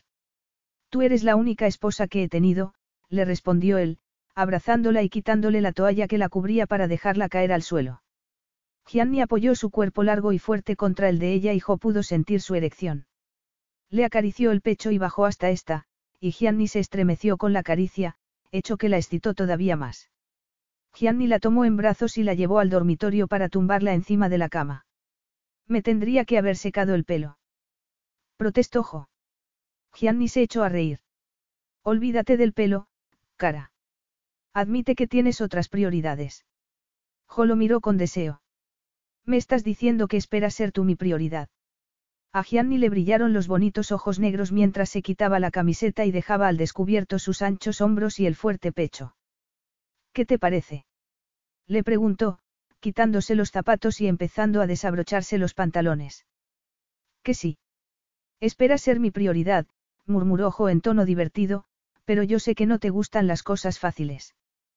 ¿Te gustan los retos? Gianni se quitó la ropa interior y se colocó en la cama. Te deseo tanto, le dijo a Jo. Eso me gusta, admitió ella. Me gusta que me necesites. En estos momentos, te necesito como respirar. Gianni le mordisqueó el labio inferior y jugó con ella para que abriese la boca antes de besarla apasionadamente. Se colocó las piernas de Jo sobre los hombros y apoyó la erección contra su sexo. Desconcertada, Jo lo miró fijamente, con deseo. Él la penetró de manera brusca, con rapidez, llenándola, haciendo que Jo no supiese dónde acaba ella y dónde empezaba él. El placer la golpeó con fuerza y sus músculos internos se contrajeron. Me encanta, gimió Gianni, moviendo las caderas para apartarse antes de volver a entrar todavía con mayor vitalidad. Lo hizo una y otra vez y Jo empezó a moverse al mismo ritmo frenético que él, pasó las manos por su pelo, se aferró a sus hombros, le acarició la espalda. Tenía el corazón acelerado, la piel húmeda por el sudor y entonces llegó al orgasmo de repente, de manera intensa. Gianni se sacudió y dio un grito de satisfacción antes de dejarse caer sobre ella, agotado por el placer que todavía se propagaba entre sus cuerpos unidos. He sido demasiado brusco. Le preguntó Gianni con voz ronca. No, me ha gustado, así, respondió ella con voz temblorosa, todavía intentando recuperar la respiración, pero me alegro de que Antoine siga con la segadora porque nos habría oído si hubiese estado en la casa. Gianni se echó a reír y se quitó de encima de ella para tumbarse a su lado y hacer que se girase para que se pudiesen mirar a la cara. Solo tú pensarías en eso, comentó con aprecio. Hemos gastado tanta energía que me parece que casi se te ha secado el pelo. Se me ha debido de quedar horrible, comentó ella con preocupación. Mi abuela solía decir que tenía el mismo pelo que mi madre y que parecía que tenía vida propia. ¿No sueles hablar de tu madre? No tengo ningún recuerdo de ella. Tengo fotografías, pero solo recuerdo lo que otras personas me han contado, le confesó Jo. Y mucha de esa información son solo conjeturas. Háblame de ella, le pidió Gianni. Era bastante independiente. Se casó con un hombre mucho mayor cuando tenía 20 años y mis abuelos no la apoyaron. Por desgracia, el matrimonio no duró y ella no volvió a casa después del divorcio. Eso lo puedo entender, admitió Jo. Su hermano, Abraham, era el favorito porque se estaba convirtiendo en un hombre de negocios y mi abuelo tenía todas sus esperanzas puestas en él. Siempre los comparaban. En realidad, ella no tenía cabida en casa de sus padres y en Londres consiguió un trabajo en una oficina, tenía muchos amigos y vida social. ¿Y cuando se quedó embarazada de ti? Varios años después de divorciarse. Mis abuelos no se enteraron hasta que yo ya había nacido y mi madre me llevó a que me conocieran. Ellos se ofrecieron a quedarse conmigo durante la semana para que mi madre pudiese trabajar. La idea era que ella pasase los fines de semana con nosotros en la Dimead. Seis meses después falleció en un accidente de tren cuando venía a casa. Es una tragedia que los dos hijos de tu abuela fallecieran antes que ella. Yo podría intentar averiguar quién es tu padre, si te interesa. Jo esbozó una sonrisa. Gracias, pero no. Ya tengo la familia que necesito. Sibyl piensa que es posible que mi padre fuese un hombre casado, un compañero de trabajo de mi madre. Yo prefiero no saberlo. Puedo vivir sin saberlo. Gianni la abrazó. He sentido que tenía que ofrecértelo. Te lo agradezco, pero estoy bien como estoy, le respondió ella con toda sinceridad, disfrutando de su abrazo a pesar de saber que para él no significaba nada. Hola, soy Jo, declaró la voz alegremente. Ahora mismo no puedo responderte. Por favor, déjame un mensaje y te llamaré más tarde. Gianni estuvo a punto de lanzar su teléfono contra la pared a causa de la frustración. ¿Cuántas veces había oído el contestador automático de Jo? Él le había explicado cuál era la diferencia horaria y, aún así, ella lo había llamado cuando estaba durmiendo. Hacía casi dos largas semanas que no hablaba con su esposa. Le había pedido que lo acompañase a Nueva York para la importante reunión con la junta directiva en la que se decidiría su futuro, pero Jo había dicho que tenía que quedarse en la Dimead para supervisar el inicio de las obras y ayudar a su familia a mudarse a la casa del pueblo en la que se iban a instalar de manera temporal. Gianni atravesó el corredor de aquel ático que su madre había amueblado en el pasado como si se tratase del Palacio de Versalles. Todavía quedaban rastros de aquella fastuosidad en los muros y en las paredes, aunque Fiona se había deshecho de todos los muebles y los había cambiado por otros modernos. Gianni estaba furioso. Acababa de salir de la reunión con la junta directiva y, a pesar de que seguía siendo el director general de Renzetti Incorporated, la junta había insistido en revisar su estatus en un plazo de tres meses. Gianni, que había conseguido beneficios multimillonarios para la empresa, estaba en periodo de prueba. Nadie había empleado ese término, pero el hecho de que hubiesen pospuesto la decisión le había sentado como un tiro. Tenía la sensación de que se había casado para nada. No le había compensado casarse. Y lo que le parecía todavía peor era que en cuanto habían vuelto a Londres, Jo había dejado de estar disponible. Al parecer, se había dedicado a encontrar miles de tareas que hacer, menos ser su esposa. Y él quería verla más. Quería que estuviese con él. Supuso que era normal, dado que eran pareja. Gianni adelantó el vuelo de vuelta a casa. No poder localizar a Jo lo ponía furioso. Había querido contarle lo ocurrido durante la reunión, había sabido que ella conseguiría que se sintiese mejor. Jo siempre sabía qué decirle, pero en esos momentos no parecía tener tiempo para él. Todavía estaban en su primer mes de matrimonio, pero a Jo le interesaban más las necesidades de su familia, la reforma de la Dimead y encontrar un lugar para los animales. Gianni estaba seguro de que también había tenido tiempo para ir a la iglesia y a algún acto benéfico. Solo le faltaba tiempo para él. Jo contuvo un bostezo mientras intentaba lidiar con los carpinteros y los techadores, que discutían acerca de quién había llegado antes y, por lo tanto, tenía derecho a empezar a trabajar sin interrupciones. Jo ya estaba suficientemente estresada después de que su abuela se hubiese tropezado con una alfombra y se hubiese torcido un tobillo y Sibyl se la hubiese tenido que llevar a urgencias. Trixie no era tan útil en momentos de crisis, enseguida le daban ataques de ansiedad y no sabía lidiar con hombres malhumorados. Mientras que Jo sugería que se fuesen turnando los obreros, se echó el sombrero hacia atrás, ya que le daba calor en un día tan cálido, y deseó poder respirar algo de aire fresco y quitarse el chaleco fluorescente. Se miró el reloj en el momento en el que los obreros llegaban a un acuerdo y los dejó trabajar porque tenía que ayudar a preparar el salón de la iglesia para el mercadillo benéfico de verano. Su abuela se había prestado voluntaria y José sentía obligada a cubrir su ausencia. Se preguntó dónde estaría Gianni y qué estaría haciendo. Sobre todo, quería saber qué tal había ido la reunión con la junta directiva, pero él todavía no la había llamado. Se quitó el chaleco, aliviada, al llegar al jardín delantero y volvió hacia Belvedere, donde Duffy la recibió con una de sus citas bíblicas. En el mundo tendréis aflicción. Gracias, Duffy. Justo lo que necesitaba oír, le respondió Jo. La casa familiar a la que se habían mudado hasta que la Dimead estuviese en condiciones habitables era demasiado pequeña para un loro con semejante personalidad y Gianni había accedido a que se quedase con ellos. ¿Tienes tiempo para comer, Jo? Le preguntó Abigail al verla entrar. Dame cinco minutos. Estoy llena de polvo y necesito cambiarme antes, le respondió ella, subiendo las escaleras. Al llegar arriba se sintió aturdida de repente y se agarró a la barandilla para no caerse. Sintió también un sudor frío.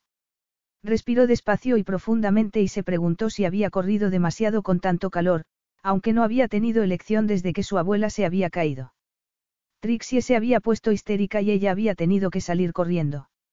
Y todavía no se había acordado de darle las gracias a Gianni por haber construido una puerta entre la Dimead y Belvedere para que ella pudiese pasar de una propiedad a otra sin tener que tomar el coche. Sacó el primer vestido fresco que vio, uno de sus favoritos que se había puesto muchas veces y que no había tirado a pesar de que Gianni le había sugerido que utilizase solo las prendas de diseño que se había puesto durante su luna de miel. Se detuvo un instante a añorar aquellos días con él en la Provenza, que habían sido mágicos. Nunca se había sentido tan cerca de otro ser humano como de Gianni, pero no iba a engañarse ni a pensar que era recíproco. Gianni era encantador y Jo estaba segura de que a casi todas las mujeres les ocurría con él lo que le había ocurrido a ella. A Gianni le gustaba el sexo y ella le parecía atractiva, pero Jo se negaba a pensar que tuviese algo especial. Así que allí estaba, volviendo a infravalorarse sola, e intentando no ponerse sentimental. Por desgracia, aunque no lo intentase, Gianni podía herir sus sentimientos. Al parecer, ojos que no veían, corazón que no sentía, porque solo la había llamado un par de veces desde que se había marchado y las parrafadas de ella no habían recibido respuesta alguna, salvo la primera. ¿Por qué me cuentas a mí esas cosas? ¿Qué me importan a mí los obreros que tienen que montar los andamios? A Jo no le había gustado la respuesta, pero había pensado que Gianni tenía mucho trabajo y estaba en un momento de mucha tensión, así que se había limitado a ignorarla y había seguido escribiéndole, intentando hacerlo en tono alegre. Cuando bajó al comedor Abigail le había preparado una ensalada que Jo comió con apetito. Se había levantado temprano, al amanecer, cuando Trixie la había llamado para contarle el accidente de su abuela, y no se había parado a desayunar. Le dio las gracias al ama de llaves y fue caminando hasta la iglesia, disfrutando el paseo a la sombra de los árboles. El helicóptero de Gianni aterrizó en el helipuerto de Belvedere. Estaba cansado, no se había afeitado aquella mañana y tenía ganas de darse una ducha, pero antes quería buscar a Jo, y dejarle las cosas claras. Entró en la casa y se encontró con Abigail. ¿Dónde está Jo? Le preguntó en tono calmado. No lo sé, lo siento. Ha venido a comer, pero lo cierto es que no pasa mucho tiempo en casa. Debe de estar al lado, organizando a los obreros. La señora Renzetti es una trabajadora incansable, comentó el ama de llaves con admiración. Gianni apretó los labios. Es cierto, admitió, dándose la media vuelta para salir de nuevo. Atravesó la puerta que había hecho construir para llegar más cómodamente a la Dimead y pensó que no había anticipado que se arrepentiría de haberle facilitado a Jo las visitas a su familia. Cuando tenía pensado dedicarle tiempo a él. Le había enviado un mensaje de texto avisándola de cuándo iba a llegar a casa. Y había esperado que ella le respondiese o que estuviese esperándolo en casa, pero no había ocurrido ninguna de las dos cosas y eso lo había enfadado todavía más. Encontró a Sibyl en el establo, alimentando a sus animales. Está en la iglesia, organizando el mercadillo de verano, le informó esta alegremente. Mactavis gimoteó desde detrás de una verja. ¿Por qué lo has encerrado? Le preguntó Gianni sorprendido. ¿Por qué no me fío de él con los obreros? Déjalo salir, le dijo Gianni. ¿Estás seguro? Pensé que te odiaba a ti también. No, estamos haciendo progresos, admitió Gianni, abriendo la verja para que Mactavis pudiese salir. Ven, vamos a buscar a tu dueña. Un mercadillo en la iglesia. Incluso eso era más importante que el parajo. Fue al garaje a por su coche. Iba a ir a buscar a su esposa. Mactavis le ladró. Me había olvidado de ti, admitió Gianni suspirando y abriendo la puerta del pasajero para que se subiese. Fue hasta la iglesia por la carretera. Estaba seguro de que Jo habría ido andando a pesar de que tenía un todoterreno nuevo a su disposición. Siempre rechazaba los regalos, aunque sí que había aceptado que Gianni pagase todos los gastos de la reforma de la Dimead. Entró en la iglesia y vio a varias mujeres yendo de un lado a otro, colocando mesas y abriendo bolsas y cajas. Entonces, vio a Jo y se olvidó de todo lo demás. Estaba tan centrado en hablar con ella que estuvo a punto de chocarse con el sacerdote y se vio obligado a detenerse a saludarlo a pesar de que era lo último que le apetecía. Observó a Jo por encima del hombro de este. ¿Qué ropa llevaba puesta? Era una especie de saco de un color verde muy feo. No obstante, ni siquiera eso podía apagar su luminosidad, el brillo de su pelo y la perfección de sus ojos. Un deseo tan irrefrenable como su ira lo atravesó, lo que hizo que se sintiese molesto. Jo levantó la vista de la caja que estaba vaciando y sintió que el mundo se detenía a su alrededor. Gianni avanzó hacia ella como si se tratase de un dios griego, enfundado en un exquisito traje negro de raya diplomática que realzaba sus anchos hombros, su cintura estrecha y las largas piernas. La camisa roja y la corbata gris clara contrarrestaban el estilo tradicional que había utilizado para la reunión con la junta directiva. Sus facciones eran masculinas, perfectas, incluso con aquella sombra de barba que cubría su piel. Jo sintió una punzada de deseo y calor entre los muslos. Por un segundo, no se pudo creer que estuviese casada con él, ni que aquel hombre le hubiese dicho que la consideraba superior a él. Era perfecto y había vuelto a casa. Estuvo a punto de salir corriendo hacia él para llevárselo a toda prisa a Belvedere, pero, entonces, lo miró a los ojos y se quedó inmóvil. Los ojos negros de Gianni brillaban con furia y el gesto de su rostro era tenso. Jo frunció el ceño porque era evidente que estaba enfadado. ¿Cuál sería el motivo? Lo habrían despedido como director. Gianni se inclinó por encima de la mesa que estaba delante de ella y le preguntó. ¿Por qué no estás en casa? Jo lo miró con sorpresa. Vaya, murmuró ella. ¿Por qué no me ha dicho nadie que he vuelto de repente a los años 50? Capítulo 8. Gianni la fulminó con la mirada al oír aquello. Te he enviado un mensaje para avisarte de que estaba volviendo. José sacó el teléfono del bolsillo. No es verdad, empezó a decirle, pero entonces se dio cuenta de que se había quedado sin batería. Oh, vaya. Es todo lo que tienes que decir. Vamos a continuar con la conversación fuera, le respondió ella. No quiero que nos oigan aquí y solo puedo dedicarte cinco minutos. Cinco minutos inquirió él entre dientes. Tengo que ocuparme de esto. No lo puede hacer nadie más, añadió ella mientras iba hacia la calle lo más rápidamente posible. En la parte trasera de la iglesia estaban los cubos de basura y era una zona que solo frecuentaba algún fumador, pero en esos momentos no había nadie. Siento no haber leído tu mensaje. Se me ha olvidado cargar el teléfono. Ni siquiera he conseguido localizarte, replicó él. ¿Qué clase de matrimonio es este? Pues parece que uno que no está a la altura de tus expectativas, admitió Jo a regañadientes, dolida por la pregunta. Pero, como siempre que te enfadas, no me estás escuchando. Respira hondo, cuenta hasta diez, haz lo que te funcione mejor. Gianni se enfadó todavía más al escuchar aquel consejo. Un segundo después tuvo que apartarse porque una señora mayor pasó por delante de él para tirar una bolsa de basura, intercambió un par de alegres frases con Jo y volvió a entrar en el edificio. La batería de tu teléfono ya no carga. Si estuvieses utilizando el teléfono nuevo que te regalé. Gianni, me regalaste un teléfono cubierto de diamantes, le recordó ella en un susurro. Es demasiado extravagante. Él se encogió de hombros.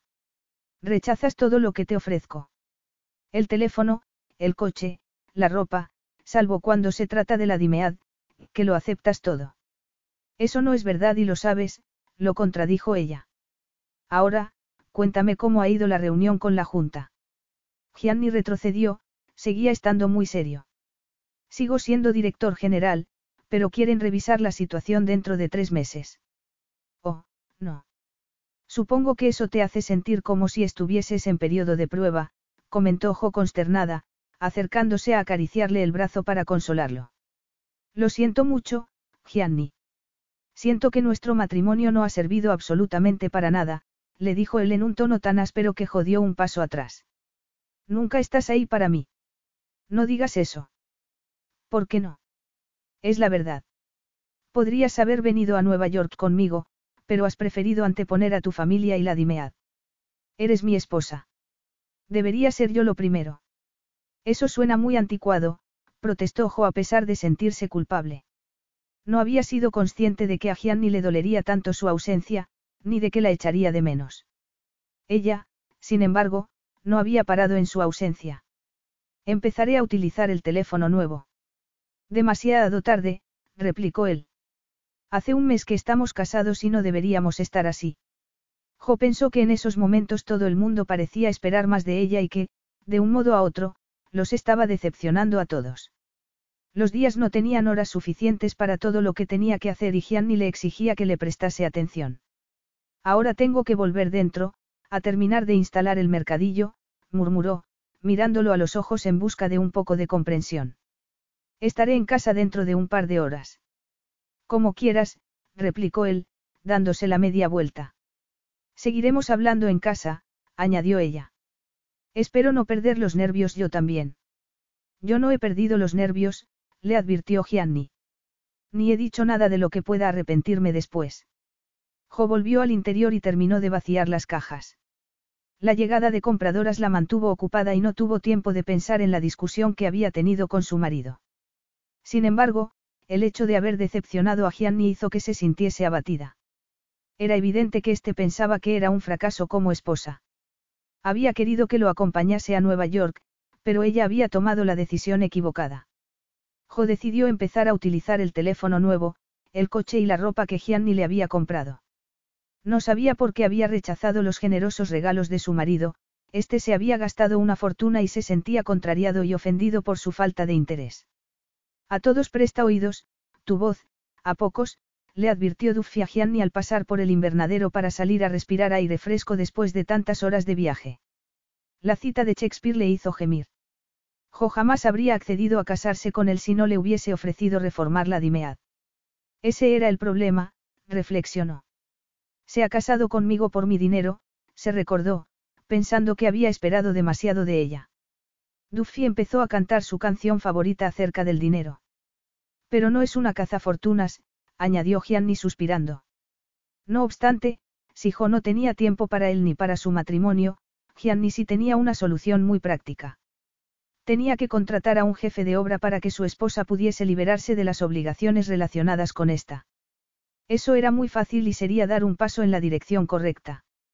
Lo organizaría de manera inmediata y liberaría a Jo de esa responsabilidad. También organizaría una escapada en su yate porque habían tenido una luna de miel demasiado corta y el matrimonio, tal y como él había empezado a entender, requería de muchos más esfuerzos que una relación casual. Jo volvió a Belvedere con McTavish y Fairy pegados a sus talones. Estaba muy preocupada. Gianni la había tratado de manera injusta. No era consciente de cómo se había portado con ella. Le guardaba secretos, mantenía las distancias y se negaba a confiar en ella. Sin embargo, ella sí que se lo había contado todo. Gianni había permitido que su padre la insultase con sus acusaciones acerca de Ralph el día después de su boda y no había hecho nada para defenderla. Eso le había dolido y había debilitado su confianza en él. Y, le gustase a Gianni o no, ella tenía una responsabilidad con su familia. Él solo tenía a su padre, con el que casi no se hablaba, por lo que no lo podía entender. Le sacaré el té a la terraza, señora Renzetti, le dijo Abigail en tono alegre. Aunque sea pequeña, es fiera, recitó Duffy. Jolo acarició todo lo que el animal se lo permitió, que no fue mucho. Nunca se había dejado tocar, aunque se sentaba contento en el hombro de cualquier miembro de la familia si le invitaban a hacerlo. Lo que tú digas, murmuró ella, respirando hondo antes de salir a la terraza. Por fin estás aquí, le dijo Gianni en tono sarcástico. Se había afeitado y había cambiado el traje por unos pantalones vaqueros y una camisa color pistacho que realzaba el color de su piel. Era su marido, pensó Jo, pero solo de manera temporal. Tenía que ser su esposa durante un mínimo de cinco años, pero no sabía si ese era el periodo de tiempo que Gianni quería que durase su matrimonio. En cualquier caso, aquello era algo que ella no lograba olvidar. Por desgracia, no podía cambiarlo porque había firmado un contrato.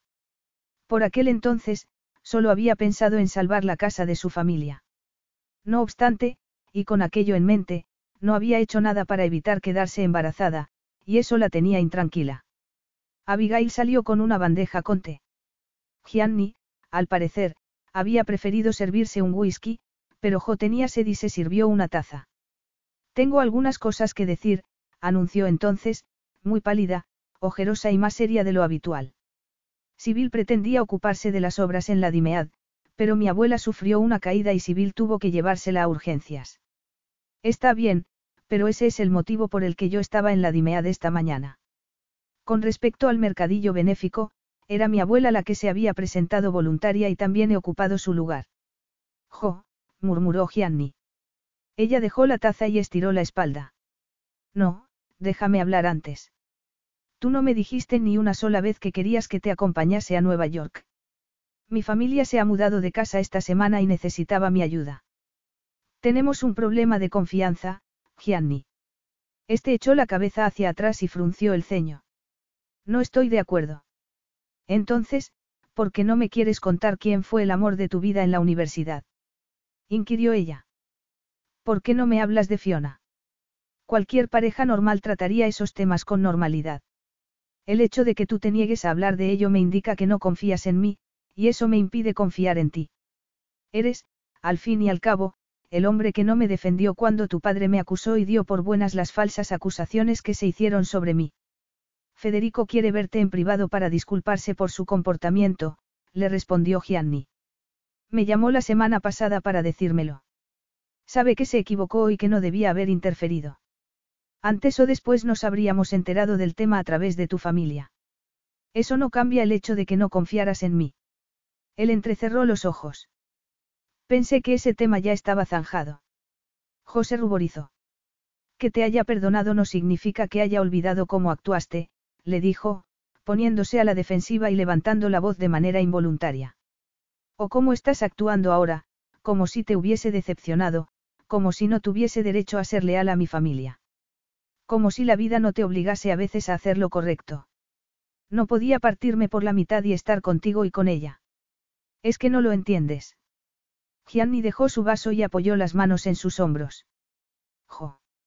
Ella se zafó, enfadada. No.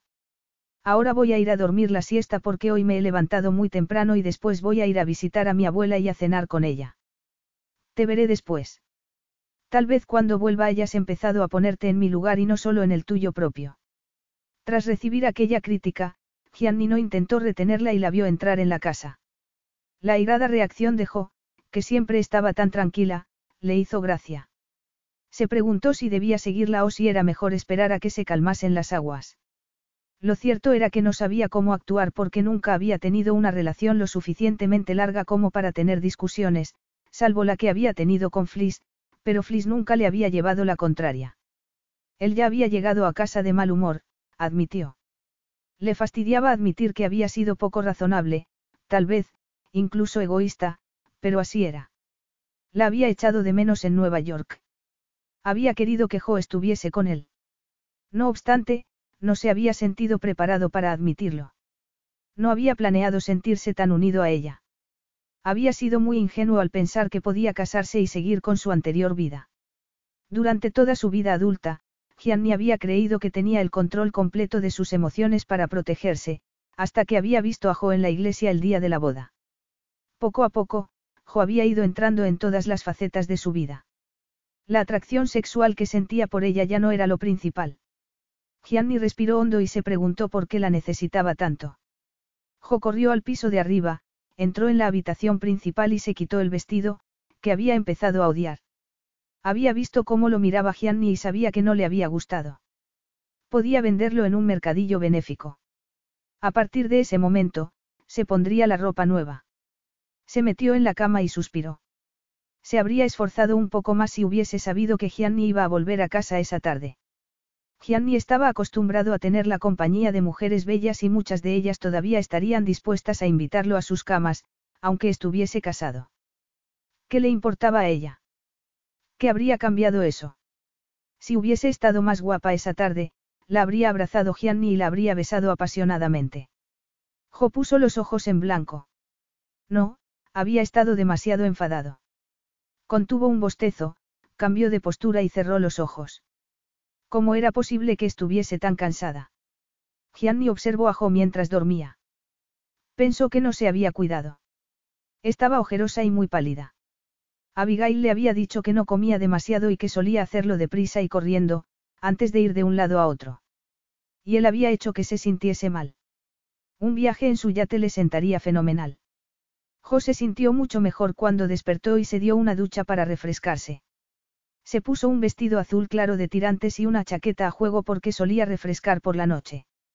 Se subió al todoterreno que Gianni le había regalado para conducirlo por primera vez y avanzó despacio por el camino para ir a la casa en la que se había instalado su familia de manera temporal. Nada más entrar se enteró de que Gianni ya había estado allí y le había llevado flores a su abuela. Al parecer, también había reiterado la posibilidad de que se mudasen a Belvedere mientras durasen los trabajos en la Dimead. Su abuela se había negado de manera educada, asegurándole que las parejas recién casadas necesitaban tener su espacio. Liz Hamilton tenía buen aspecto con el pie vendado encima de un taburete, pero parecía muy cansada. Como tenía que estar en reposo, Trixie se había encargado de preparar la cena y eran todo platos vegetarianos. Gianni está preocupado por ti, comentó Sibyl. Piensa que pareces agotada. Estoy bien. Esta semana ha sido muy movida, le dijo ella. Se preocupa por nada. Es lo normal. Es tu marido, intervino su abuela. Es su deber cuidar de ti. ¿Estás bien? Le preguntó Sibyl, mirándola fijamente mientras Jo sonreía. Estupendamente, le prometió ella. Tras haber dicho aquella mentira, Jo no fue capaz de volver a casa justo después de la cena. Hacía una noche muy agradable y decidió dar un paseo por el lago en vez de entrar a casa directamente. El camino que había junto al lago estaba bordeado de árboles y ella se alegró de haberse puesto la chaqueta porque hacía fresco. Prácticamente había anochecido y gran parte del lago estaba a oscuras y tuvo un poco de miedo. De día era un lugar precioso.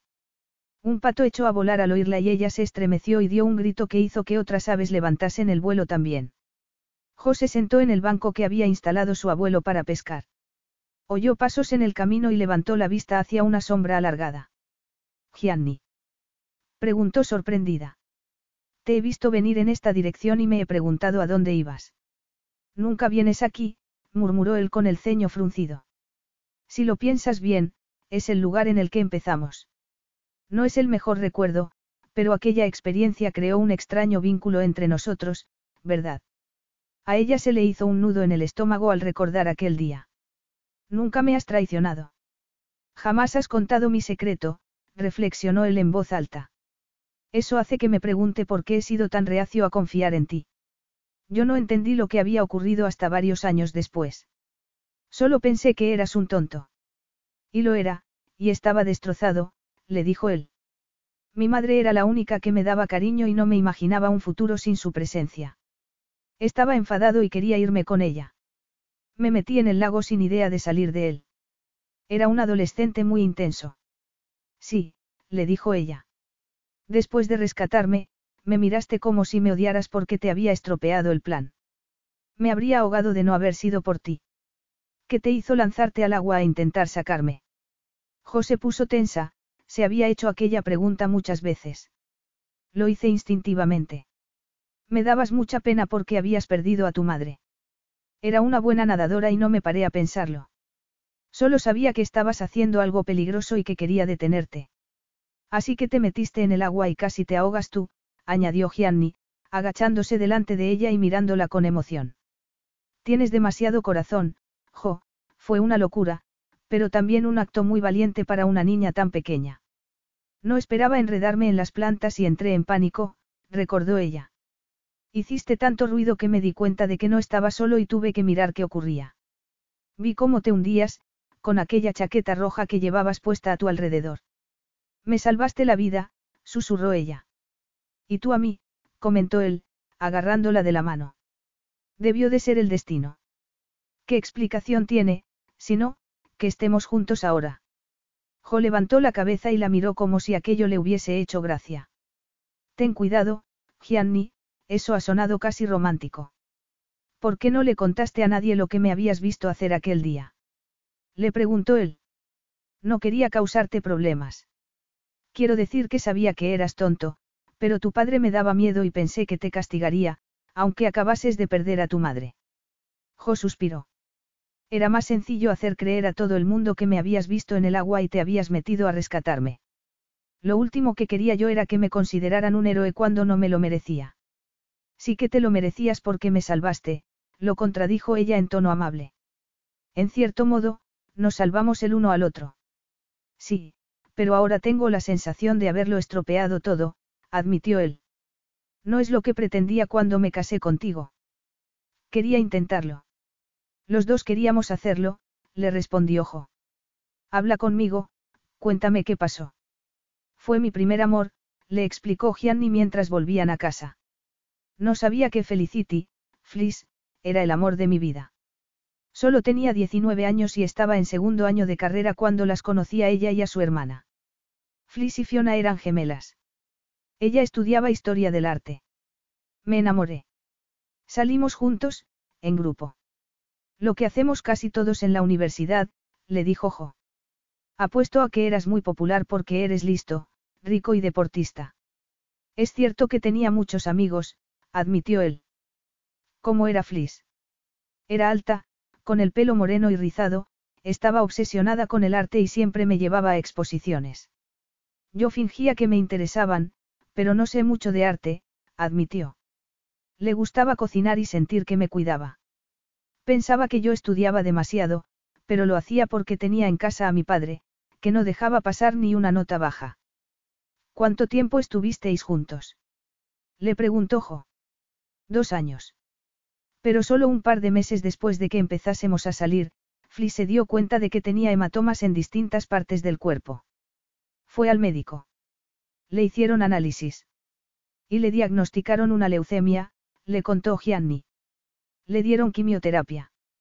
Los médicos tenían la esperanza de que entrase en remisión, pero el tratamiento no funcionó. Se fue poniendo cada vez más débil, más enferma, hasta que murió.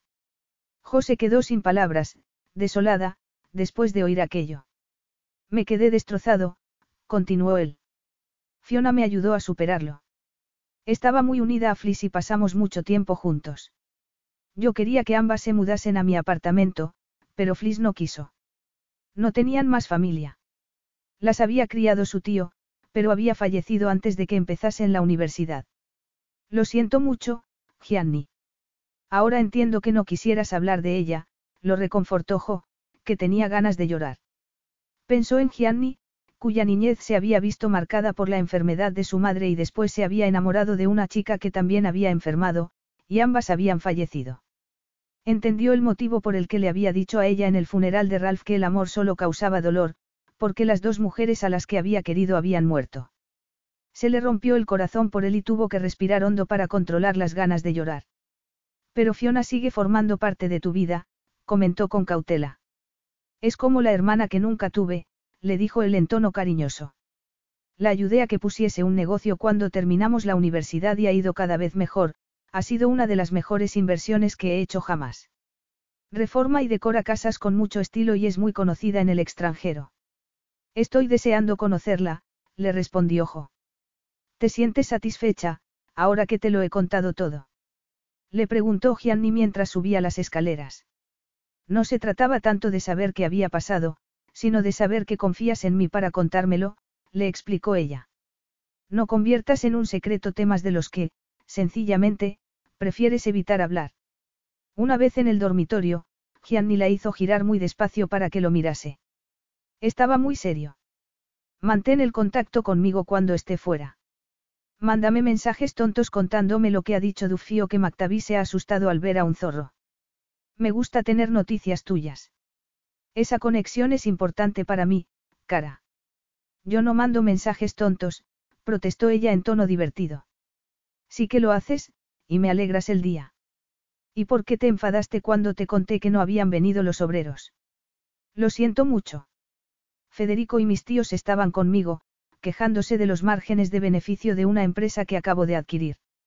Gianni se quedó en silencio al ver que Jo estaba sonriendo, lo que significaba que lo había perdonado.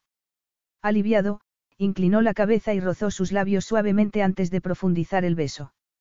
¿Qué te parece si nos acostamos temprano hoy? Ella se estremeció contra su musculoso cuerpo. Muy buena idea, murmuró. Gianni la tomó en brazos y la tumbó en la cama. Me gusta este vestido, pero te lo voy a quitar, le advirtió. Mañana vamos a salir para pasar una semana en el yate, navegando por las islas griegas. Pero no puedo marcharme. Sí, sí que puedes. Ya está todo organizado, la interrumpió Gianni. Sibyl se encargará de supervisar las obras en la Dimead. La tienda de Trixie está cerrada en estos momentos, así que hará compañía a tu abuela. José quedó sin habla al oír aquello. He hablado con tu familia mientras dormías. Quiero tenerte toda para mí, admitió Gianni sonriendo. La segunda parte de la luna de miel. José sentó, se quitó el vestido por la cabeza y lo tiró al suelo antes de tumbarse sobre las almohadas con los ojos brillantes. De repente, le pareció que el mundo tenía un sinfín de posibilidades. Tal vez meta en la maleta el vestido de novia y los guantes. Creo recordar que me hiciste una promesa. Gianni sonrió de oreja a oreja y se tumbó sobre ella en la cama, colocándose entre sus esbeltos muslos. Con la mirada brillante, empezó a besarla en el cuello y la hizo gemir de placer. Jo enterró los dedos en su pelo. Te deseo, le dijo por primera vez. Te he echado de menos. No sé si has tenido tiempo. Según Sibyl, no has parado de correr de un lado a otro. Jo levantó la cabeza. He intentado mantenerme ocupada porque tú no estabas aquí, le dijo. Gianni le sonrió de manera sensual y apoyó su cuerpo en el ella, que sintió que se quedaba sin aliento y se le aceleraba el corazón. Ya estoy aquí, preparado, esperando y dispuesto a complacerte. Capítulo 9. Jo sacudió la sandalia que llevaba puesta al ritmo de la irritante canción que se le había metido en la cabeza. La había oído en un restaurante de Corfú y no lograba olvidarse de ella. Habían pasado diez días desde que habían salido a navegar por las islas griegas. Sonrió ensimismada. Había sido muy divertido. Habían hecho picnics en bahías desiertas y en una ocasión en una colina, donde un rebaño de ovejas había intentado robarle a Gianni la comida. Se echó a reír solo de recordarlo. Habían visitado la pequeña Venecia en Mykonos y habían terminado el día cenando junto a la costa, donde Gianni le había regalado otro anillo, con un diamante que brillaba más que las estrellas que había en el cielo. Habían visitado la isla volcánica de Santorini y habían disfrutado de las espectaculares vistas de esta. Las noches habían sido tórridas, apasionadas, recordó, saliendo de repente de su ensueño y preguntándose qué hacía todavía sentada en el borde de la bañera cuando ya había terminado de ducharse. Entonces volvió a la realidad y palideció al recordar que estaba esperando los resultados de la prueba de embarazo que se acababa de hacer. No había pensado que fuese posible quedarse embarazada tan pronto, pero no había tenido el periodo y había empezado a preocuparse. Al fin y al cabo, no había pensado en las consecuencias de un embarazo, que cambiaría la relación que tenía con Gianni. No tenía ninguna duda de que éste se alegraría de la noticia, pero ninguno de los dos había dedicado mucho tiempo a pensar en las repercusiones. ¿Qué sabía Gianni de las mujeres embarazadas? Que se ponían gordas. Que no podían beber alcohol que se cansaban más y que tenían que cuidarse. No le parecería todo aquello una carga. Dejaría de desearla cuando su cuerpo cambiase. José miró el reloj por fin y tomó el aparato. Estaba embarazada, no cabía la menor duda. De repente, se sintió feliz. Iba a tener un hijo con Gianni. No le importaba si era niño o niña, solo quería que naciese sano. Había ocurrido y no le habría extrañado enterarse de que Trixie había hecho algún conjuro de fertilidad con la luna llena. No había nada que pudiese complacer más a su familia que un bebé. Voy a ser mamá, pensó, aturdida y encantada con la idea. Se lo contaría a Gianni cuando estuviese preparada.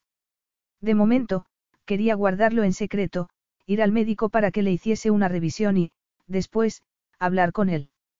El motivo era que sospechaba que Gianni se preocuparía por su salud y quería poder tranquilizarlo. Jo bajó a desayunar y le sorprendió encontrarse con Gianni vestido de traje y leyendo el Financial Times. Pensé que tenías un vuelo muy temprano. Han pospuesto la reunión y he cambiado el viaje. Me marcharé dentro de cinco minutos, le respondió él en tono profesional. Gianni pensó que la belleza de Jo iluminaba la sala. Su relación era cada vez más compleja y, aunque no quería pensarlo demasiado, cuanto más cerca se sintiesen el uno del otro, mejor funcionaría su matrimonio, aunque tenía que admitir que lo que tenían en esos momentos distaba mucho de lo que él había imaginado. Como norma, intentaba no viajar por la noche y prefería quedarse a dormir en Londres, pero Belvedere se había convertido en el lugar en el que quería estar y eso no tenía nada que ver con la casa, sino con su esposa. José sirvió un té y tostadas y se preguntó si no debería comer más proteínas, así que cuando Abigail se asomó a ver si necesitaban algo, la sorprendió pidiéndole unos huevos revueltos. Madonna mía, exclamó Gianni de repente. Quería habértelo dicho anoche, pero se me olvidó. Fiona llegó ayer. José puso tensa. Fiona. Repitió. No pensé que fuese a venir tan pronto. Es que he contratado sus servicios, le contó Gianni con satisfacción. Se ocupará de todo lo relativo a la Dimead para nosotros. Es lo mejor para todos. Ella podrá publicarlo en alguna revista cuando haya terminado y conseguirá una estupenda publicidad. José quedó boquiabierta. Ya sé lo que tengo que hacer para que estés callada, le dijo Gianni sonriendo. Darte una pequeña sorpresa. Yo no lo llamaría una pequeña sorpresa, murmuró. Ya lo has hablado todo con ella. Él sonrió de oreja a oreja. Soy muy eficiente, respondió.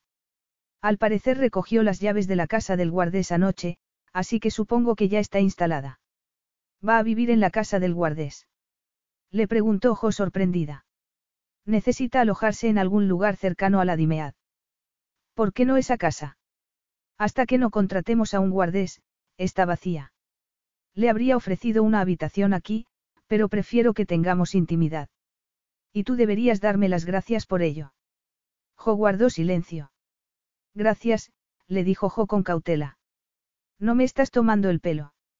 Gianni arqueó una ceja y dejó la taza de café que tenía en la mano encima de la mesa. ¿Por qué iba a tomarte el pelo? Fiona es la respuesta a todas nuestras plegarias. Tú podrás relajarte y yo disfrutaré mucho más de tu compañía. Sibyl podría volver con sus animales con la conciencia tranquila. Nos vendrá bien a todos. Pero no me lo has consultado. Protestó ella. Ni siquiera me lo has comentado.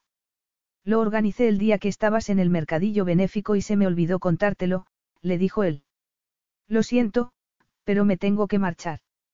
Se levantó y fue hacia la puerta del comedor, pero antes de salir se giró hacia Jo. Le he dicho a Fiona que vaya a tomar un café contigo a las once en el pueblo, en ese sitio que han abierto nuevo. He pensado que preferirías eso a invitarla aquí sin conocerla. Jo intentó no enfadarse. Tenía ganas de gritarle, pero no quería hacerlo justo en el momento en el que Gianni se tenía que marchar. ¿No se te ha pasado por la cabeza que, tal vez, Sibyl y yo queríamos ocuparnos personalmente de la Dimead? Gianni se encogió de hombros. Pues ya es demasiado tarde. Fiona ha rechazado otro encargo para venir aquí. Nos está haciendo un favor. ¿Por qué lo quieres complicar todo tanto? Di por hecho que agradecerías la ayuda. Mientras él se dirigía a la entrada, José puso en pie y lo siguió. La Dimead es mi casa y te has excedido al llamar a Fiona sin consultármelo antes, le dijo ella con toda franqueza.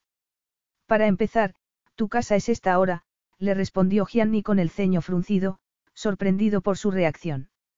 Y no eres ninguna experta, para que tenga que consultarte.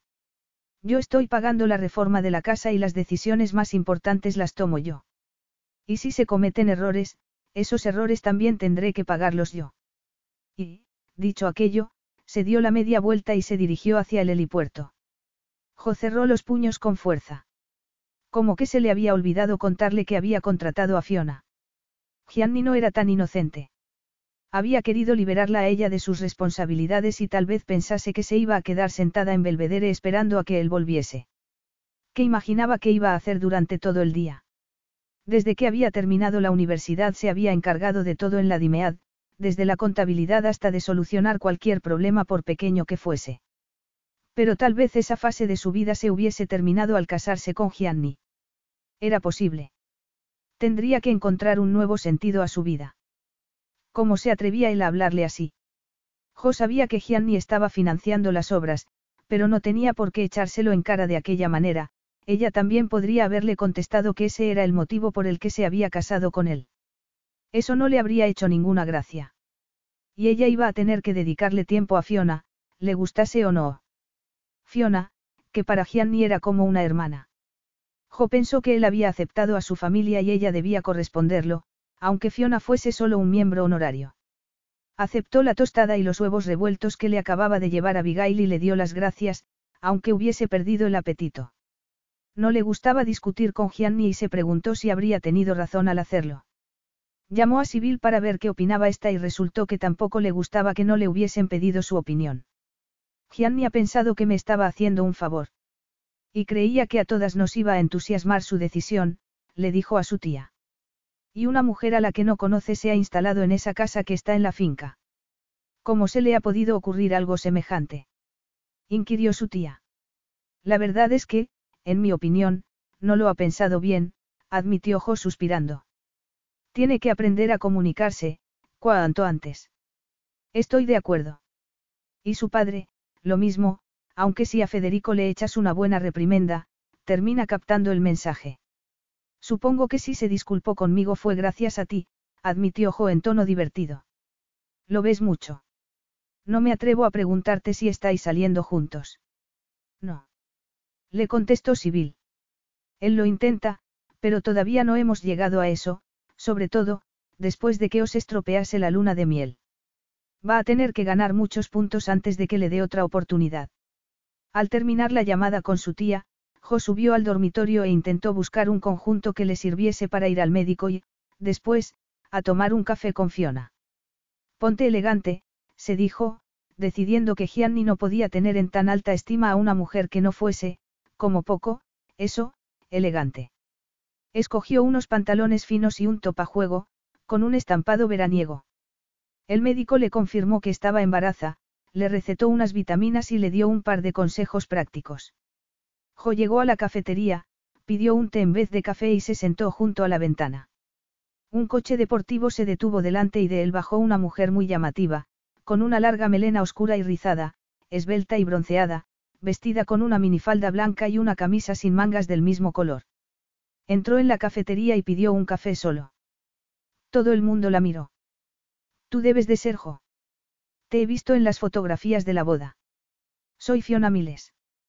¿Qué valor has tenido casándote con Gianni? le dijo la mujer tras acercarse a la mesa. ¿Eso piensas? Le preguntó ella, pensando que aquella no era la mejor manera de saludar a alguien a quien no conocía. Lo sé, le respondió Fiona muy seria. No lleva bien la monogamia. José encogió de hombros al no saber cómo responder a aquel comentario. Esa no ha sido mi experiencia. Al principio, me sorprendió el mero hecho de que se hubiese casado, admitió Fiona con incredulidad. No eres la única, le dijo ella. La camarera llevó el café de Fiona a la mesa y ésta sonrió y le dio las gracias. Estoy deseando verla, Dimead. Me encantan las casas antiguas, comentó. ¿Te gustaría que hiciésemos una visita oficial mañana por la mañana, sobre las diez? Eso estaría bien.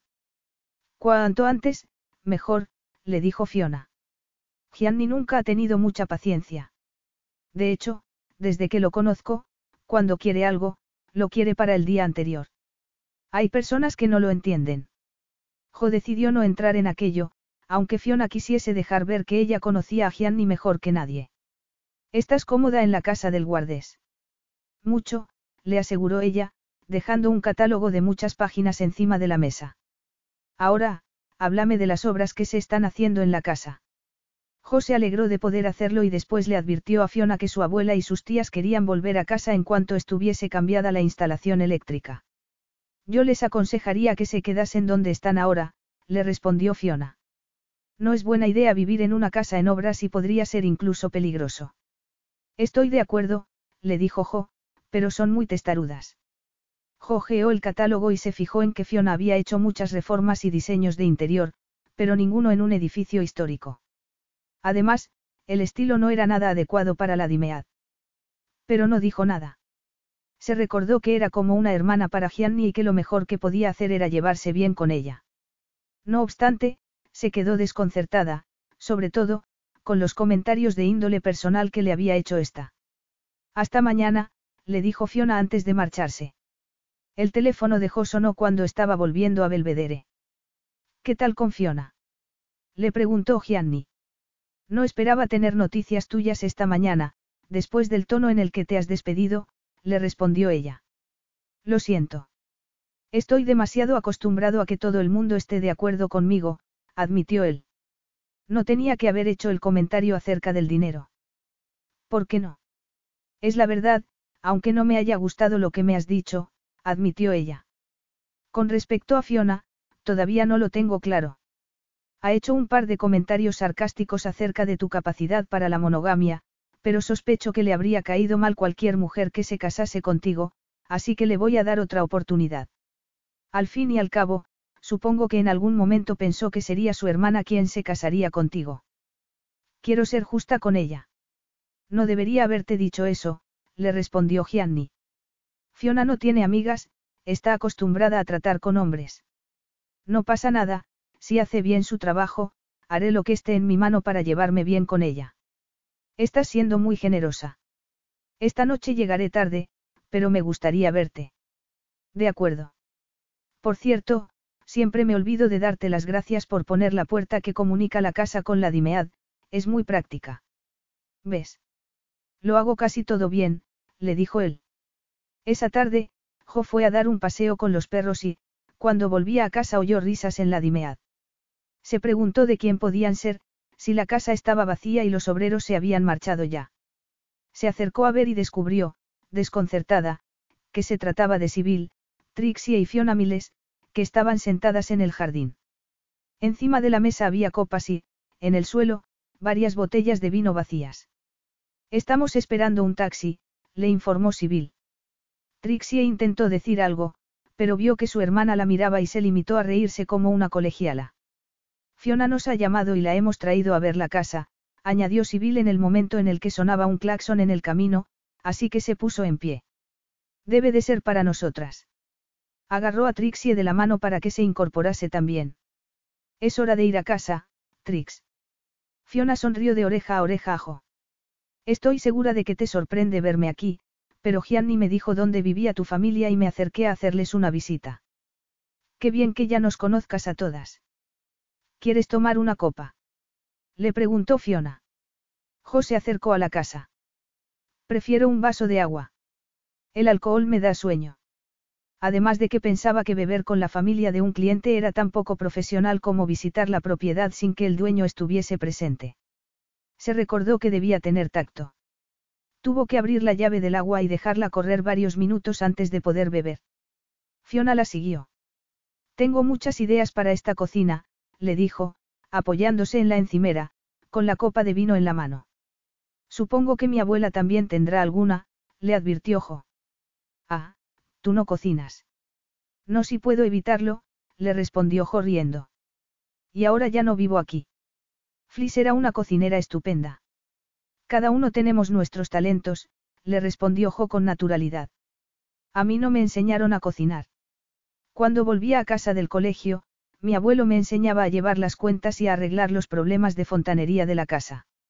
Discúlpame, tengo que ir a buscar algo al coche, dijo Fiona, dándose la vuelta sobre los altos tacones y tambaleándose ligeramente.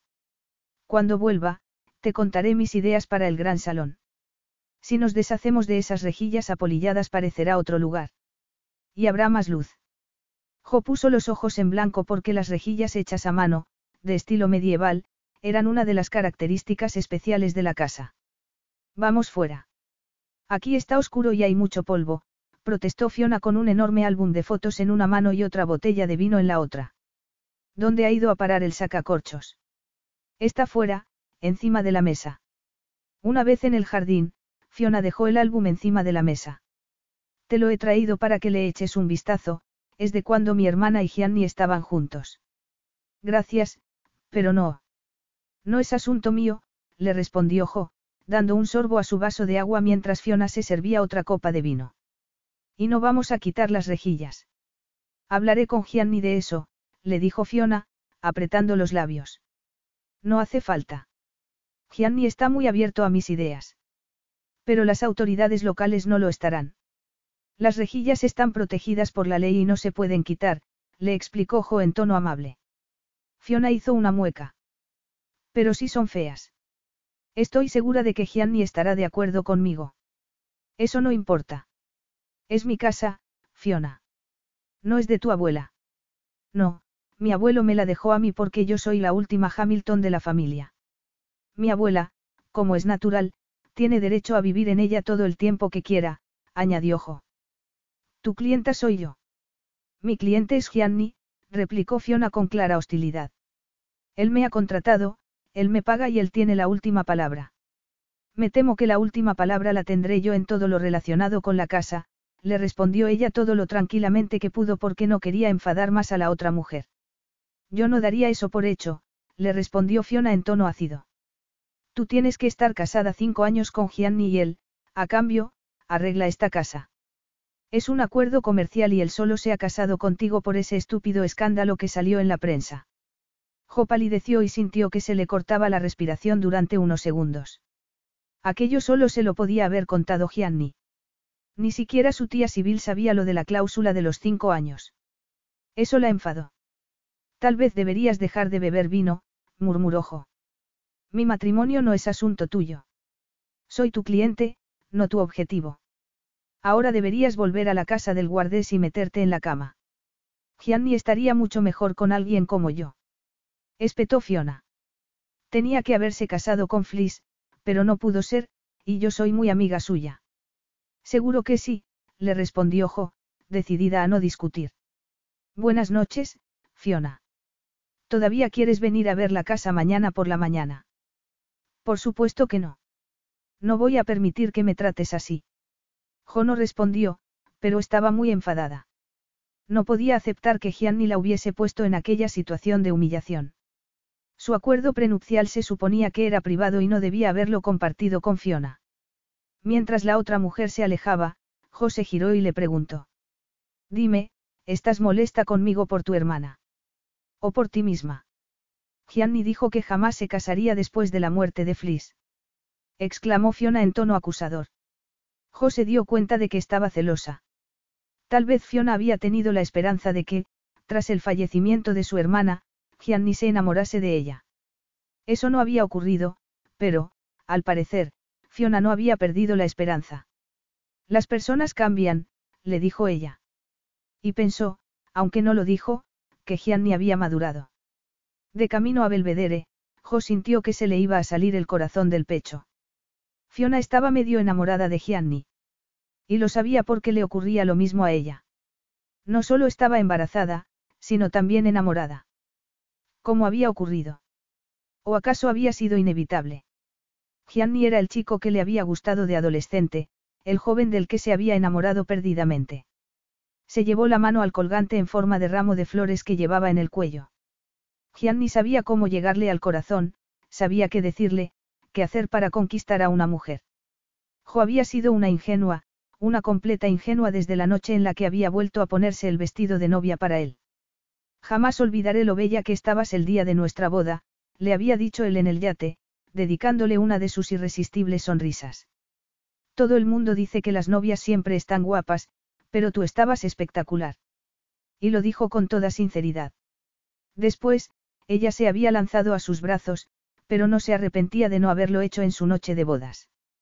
Creía que Gianni no la habría deseado tanto si se hubiese acostado con él aquella primera noche.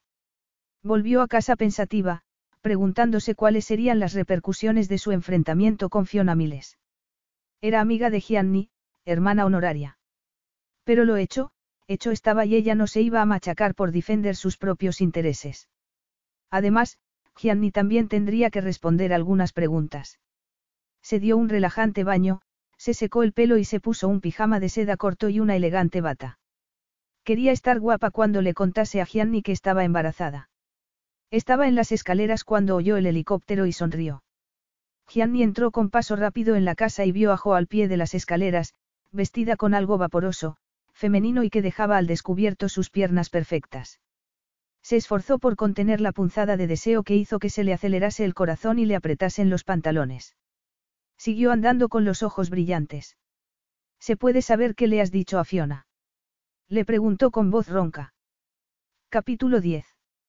José quedó de piedra y sintió calor en las mejillas mientras intentaba pensar en cómo responder a aquella pregunta. Gianni suspiró y añadió.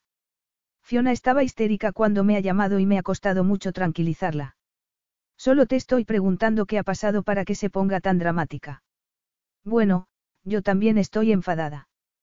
Tú no te enfadas, no te enfadas como yo, o como otras personas con menos autocontrol, le respondió Gianni. José apoyó en la columna que adornaba el pie de las escaleras y eso hizo que los pechos se le marcasen en la camisola de seda. En este caso, estoy enfadada, insistió. ¿Por qué?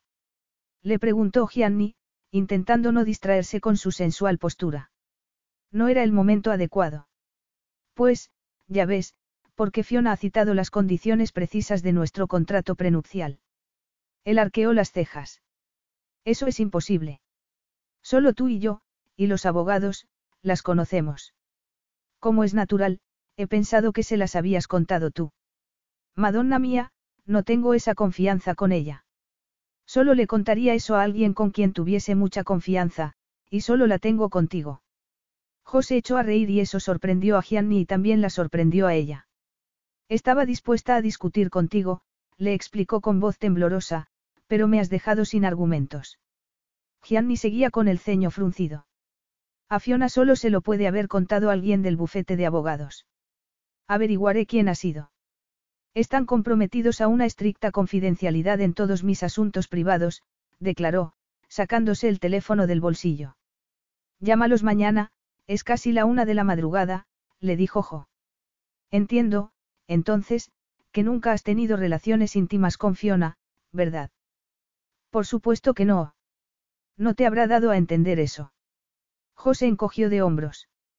Si te soy sincera, no sé qué pensar de ella. Me parece que no te ve como a un hermano, sino como a un amigo.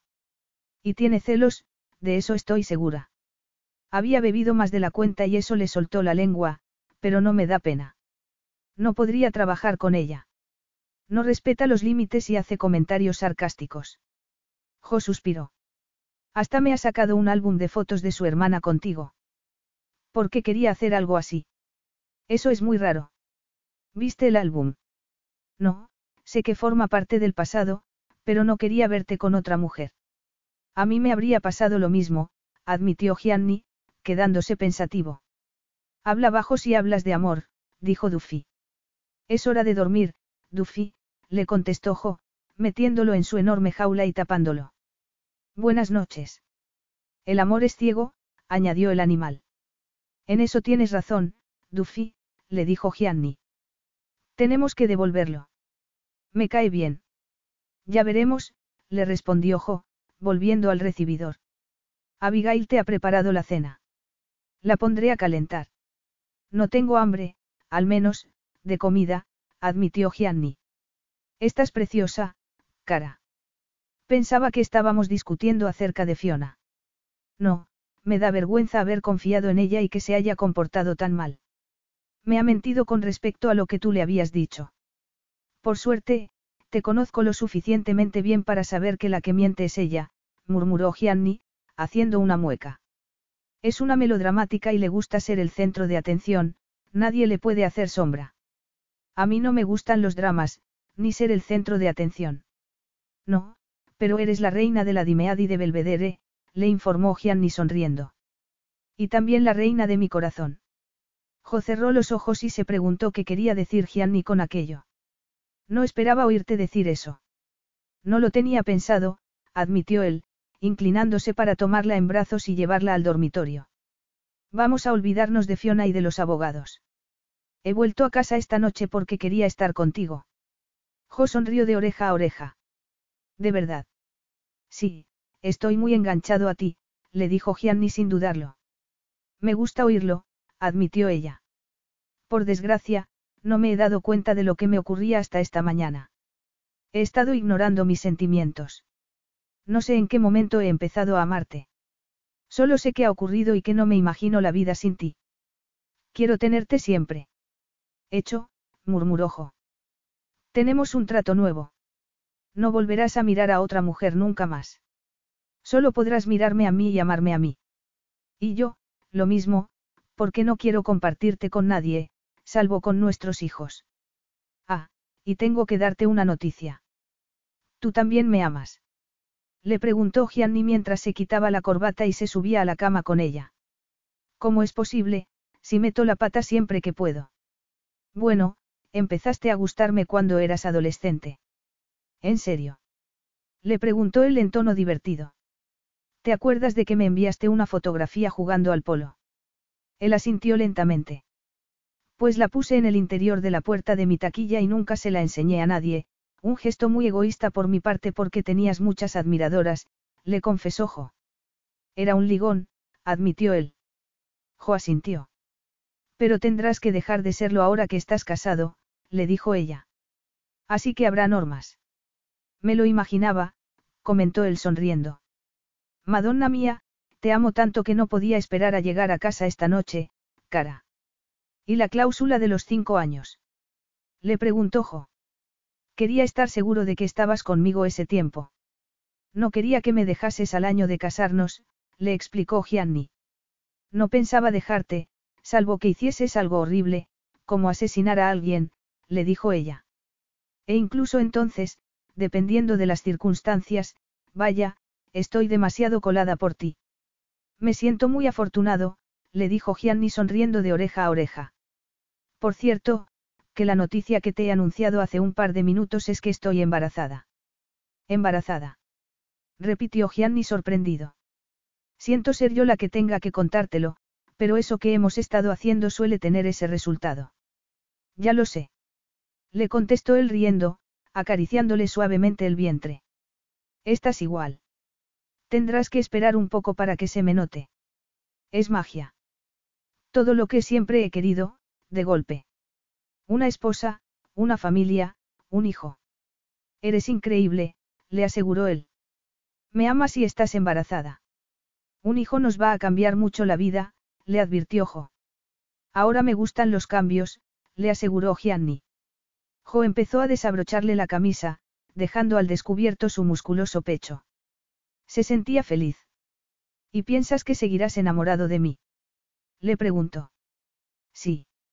Lo pasé muy mal después de perder a mi madre y a Fliss, admitió.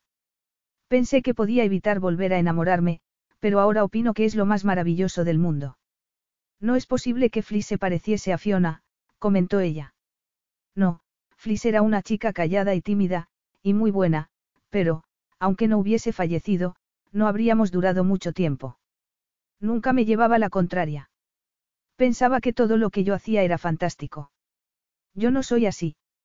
Éramos jóvenes y la universidad no es el mundo real, comentó él. No estaba preparado para semejante compromiso, pero la quería. Seguro que sí, le dijo ella, quitándole los gemelos y la camisa, pero has evolucionado mucho desde entonces. Gianni se quitó los zapatos a patadas y también los calcetines. Estoy tan a gusto contigo. Es la primera vez que me ocurre con una mujer. Contigo puedo ser yo mismo y si me pongo gruñón, te quejas. Por supuesto que sí, le aseguró ella, pasando la mano por su vientre y bajando hacia la bragueta de los pantalones. Ahora me siento mucho más segura. Soy todo tuyo, bromeó Gianni. Siempre, murmuró ella. Te amo y te necesito. Y yo te amo y te necesito a ti, Jojo, le contestó él. Epílogo. Jo salió de la Dimead y disfrutó de las vistas de la vieja casa de estilo Tudor con las luces encendidas. La reforma había durado cinco años y se habían enfrentado a muchos problemas por el camino, pero la casa por fin estaba terminada. Ha merecido la pena casarte con ya sabes quién. Preguntó su tía Sibyl a sus espaldas. Tanto que me mareo solo de pensarlo, le respondió Jo riendo y girándose hacia su tía, que llevaba puesto un vestido verde esperanza. Llevas un traje espectacular, comentó Sibyl, admirando a su sobrina. Tú también estás increíble, Sibyl. ¿No te parece que voy un poco disfrazada? Le preguntó está haciendo una mueca. En absoluto. Y no deberías pensar eso. Sabía que me ibas a animar. Te lo va a pedir hoy. Sibyl se ruborizó.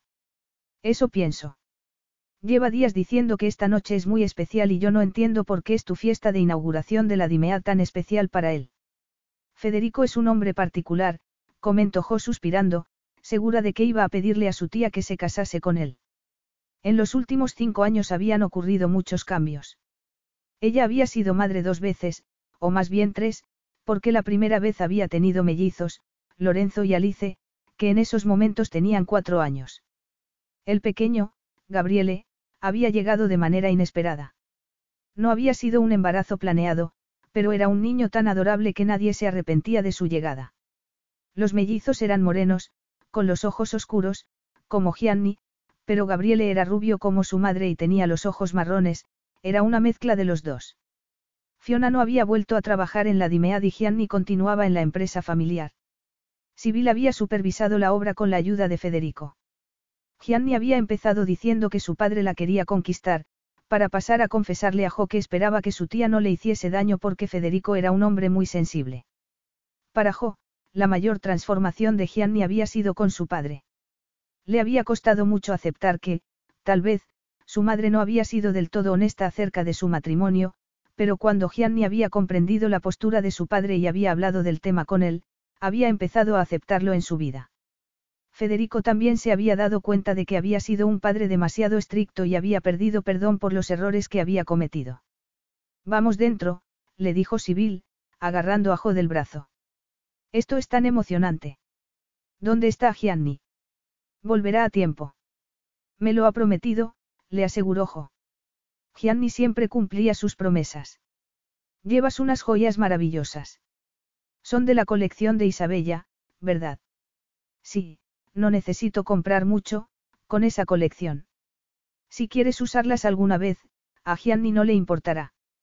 Pero a Federico no le gustaría que me pusiese nada de ella, le respondió Sibyl. Gracias, pero no. Entraron en la casa y Jo pensó en la mayor sorpresa que le había dado Gianni en aquellos cinco años. Tenía un almacén en el que se habían ido guardando todos los artículos valiosos que habían tenido que ir vendiendo de la Dimead. Al parecer, los Renzetti habían empezado a comprarlos cuando su abuelo era joven y después había continuado haciéndolo Federico. Así que la mesa de roble del comedor, los bancos, los tapices y los retratos de la familia habían vuelto a casa. Los Renzetti llevaban muchos años queriendo hacerse con vuestra casa, le había explicado Gianni haciendo una mueca. Y para ello solo ha hecho falta que me case contigo. Eres un listillo, le había dicho ella, pero yo te agradezco que todos esos objetos puedan volver al lugar al que pertenecen. Si tu familia no los hubiese comprado, los habríamos perdido para siempre. Su abuela estaba sentada en la biblioteca. Nunca le habían gustado las grandes reuniones y confiaba en que sus hermanas y su nieta hicieran los honores. A ellas les había parecido bien porque después del infarto que había tenido el año interior era mejor que se tomase la vida con calma. Mactavis ya no seguía a a todas partes porque era viejo y tenía artritis. Y lo mismo había ocurrido con Fairy. Sibyl había rescatado a un labrador y los niños se habían encaprichado con él, así que Ace era el perro de los mellizos. Duffy se había quedado con ellos y le gustaba estar en una casa en la que casi siempre tenía público. Lorenzo estaba intentando enseñarle a raperar, para que se modernizase. Gianni y Federico entraron juntos, vestidos de smoking, y Jo sonrió y se le aceleró el corazón al ver a su marido. Él aceptó una copa que le ofrecía un camarero y miró a su esposa, que llevaba puesto un vestido de época. Me dejas sin aliento, cara. Los niños están en la cama, le dijo ella. Pensé que cederías y que les dejarías venir. No, hay demasiadas personas y el lago está muy cerca. Son demasiado pequeños y aventureros, así que no me fío de ellos. Gianni gimió. La niñera va a traerlos. Es una noche muy importante. Pensé que querrías que estuvieran aquí. Él era el padre divertido y ella, la estricta. Jo nunca había imaginado que sería así. Lorenzo entró corriendo en el salón. Mamá, ¿y los fuegos artificiales? Preguntó. No son hasta las diez, es decir, dentro de dos horas, le respondió Gianni a su hijo. Fuegos artificiales, repitió Alice con desdén. Yo lo que quiero ver es cómo todo el mundo admira nuestra casa. Es idéntica a ti, le dijo Gianni a Jo en tono cariñoso, agarrándola de la mano. Deja a los niños aquí esta noche. Es vuestro aniversario de boda y te mereces una noche sin niños, le susurró Sibyl al oído. Ella se giró, pero su tía ya había desaparecido. Feliz aniversario, le dijo Gianni. Supongo que he vuelto a meter la pata con los niños. Sibyl no susurra lo suficientemente bajo como piensa. Los mellizos pueden quedarse aquí con Trixie y con la abuela, le dijo Jo sonriendo. ¿Te has dado cuenta de que ya se han cumplido mis cinco años de matrimonio? Preferiría encerrarte bajo llave antes de perderte, murmuró él, agarrándola de la mano. Espero que tengas planeado encerrarte conmigo, le respondió ella, acercándose a darle un beso en la mejilla. Pídeme lo que quieras, le dijo Gianni, desnudándola con la mirada. Me gusta cuando te pones, salvaje. Lorenzo tiró de su vestido. Mamá. ¿Qué está haciendo el abuelo? Está muy raro. Madonna mía, gimió Gianni entre dientes. ¿Cómo puede comportarse así? Jo vio a su suegro con una rodilla apoyada en el suelo, ofreciéndole a Sibyl un anillo. Le está pidiendo a tía Sibyl que se case con él y a mí me parece muy romántico. Hasta ha traído a un fotógrafo para que inmortalice el momento. ¿Tú lo sabías? Le preguntó Gianni. Me pidió ayuda para escoger el anillo. ¿Y no me lo has contado? No, tu padre me pidió que le guardase el secreto. Con el anillo en el dedo de Sibyl, todo el mundo brindó por la feliz pareja. Menos mal que no lo ha rechazado, suspiró Gianni aliviado. ¿Por qué Sibyl es impredecible? ¿Os parecéis en eso? Deberíamos llevar a Gabriele a dormir a casa, le dijo Jo a su marido. Gianni tomó a Gabriele, que ya estaba medio dormido, en brazos. Pensé que aguantaría más. Todavía es un bebé. Si vamos a casa, y ya que estamos allí, empezó Gianni. No, tendremos que esperar a después de los fuegos artificiales, le respondió Jo. Mientras iban en el coche hacia Belvedere, Jo pensó en lo feliz que era solo con su familia. Todavía ayudaba a sus tías y a su abuela y seguía implicada en las actividades de la comunidad, pero también pasaba mucho tiempo con Gianni. Iban a menudo a montar a caballo por la finca, viajaban y pasaban los fines de semana fuera de allí. Me prometiste que sería para siempre, le recordó Gianni mientras metían a Gabriele en la cama. José echó a reír. No podrías deshacerte de mí, aunque lo intentases. A Gianni le brillaron los ojos. Estoy loco por ti, cara, le respondió él, dándole un apasionado beso. Para, tenemos que volver a la fiesta, lo reprendió ella. Si tenemos que reservarnos para después de los fuegos artificiales, espero que merezca la pena la espera, le advirtió Gianni sonriendo. Bueno, no me gusta alardear. Él la abrazó con fuerza. Te amo, Jojo. Y me lo demuestras todos los días, por eso estoy tan enamorada de ti, admitió ella sonriendo también antes de bajar las escaleras de la mano. Fin.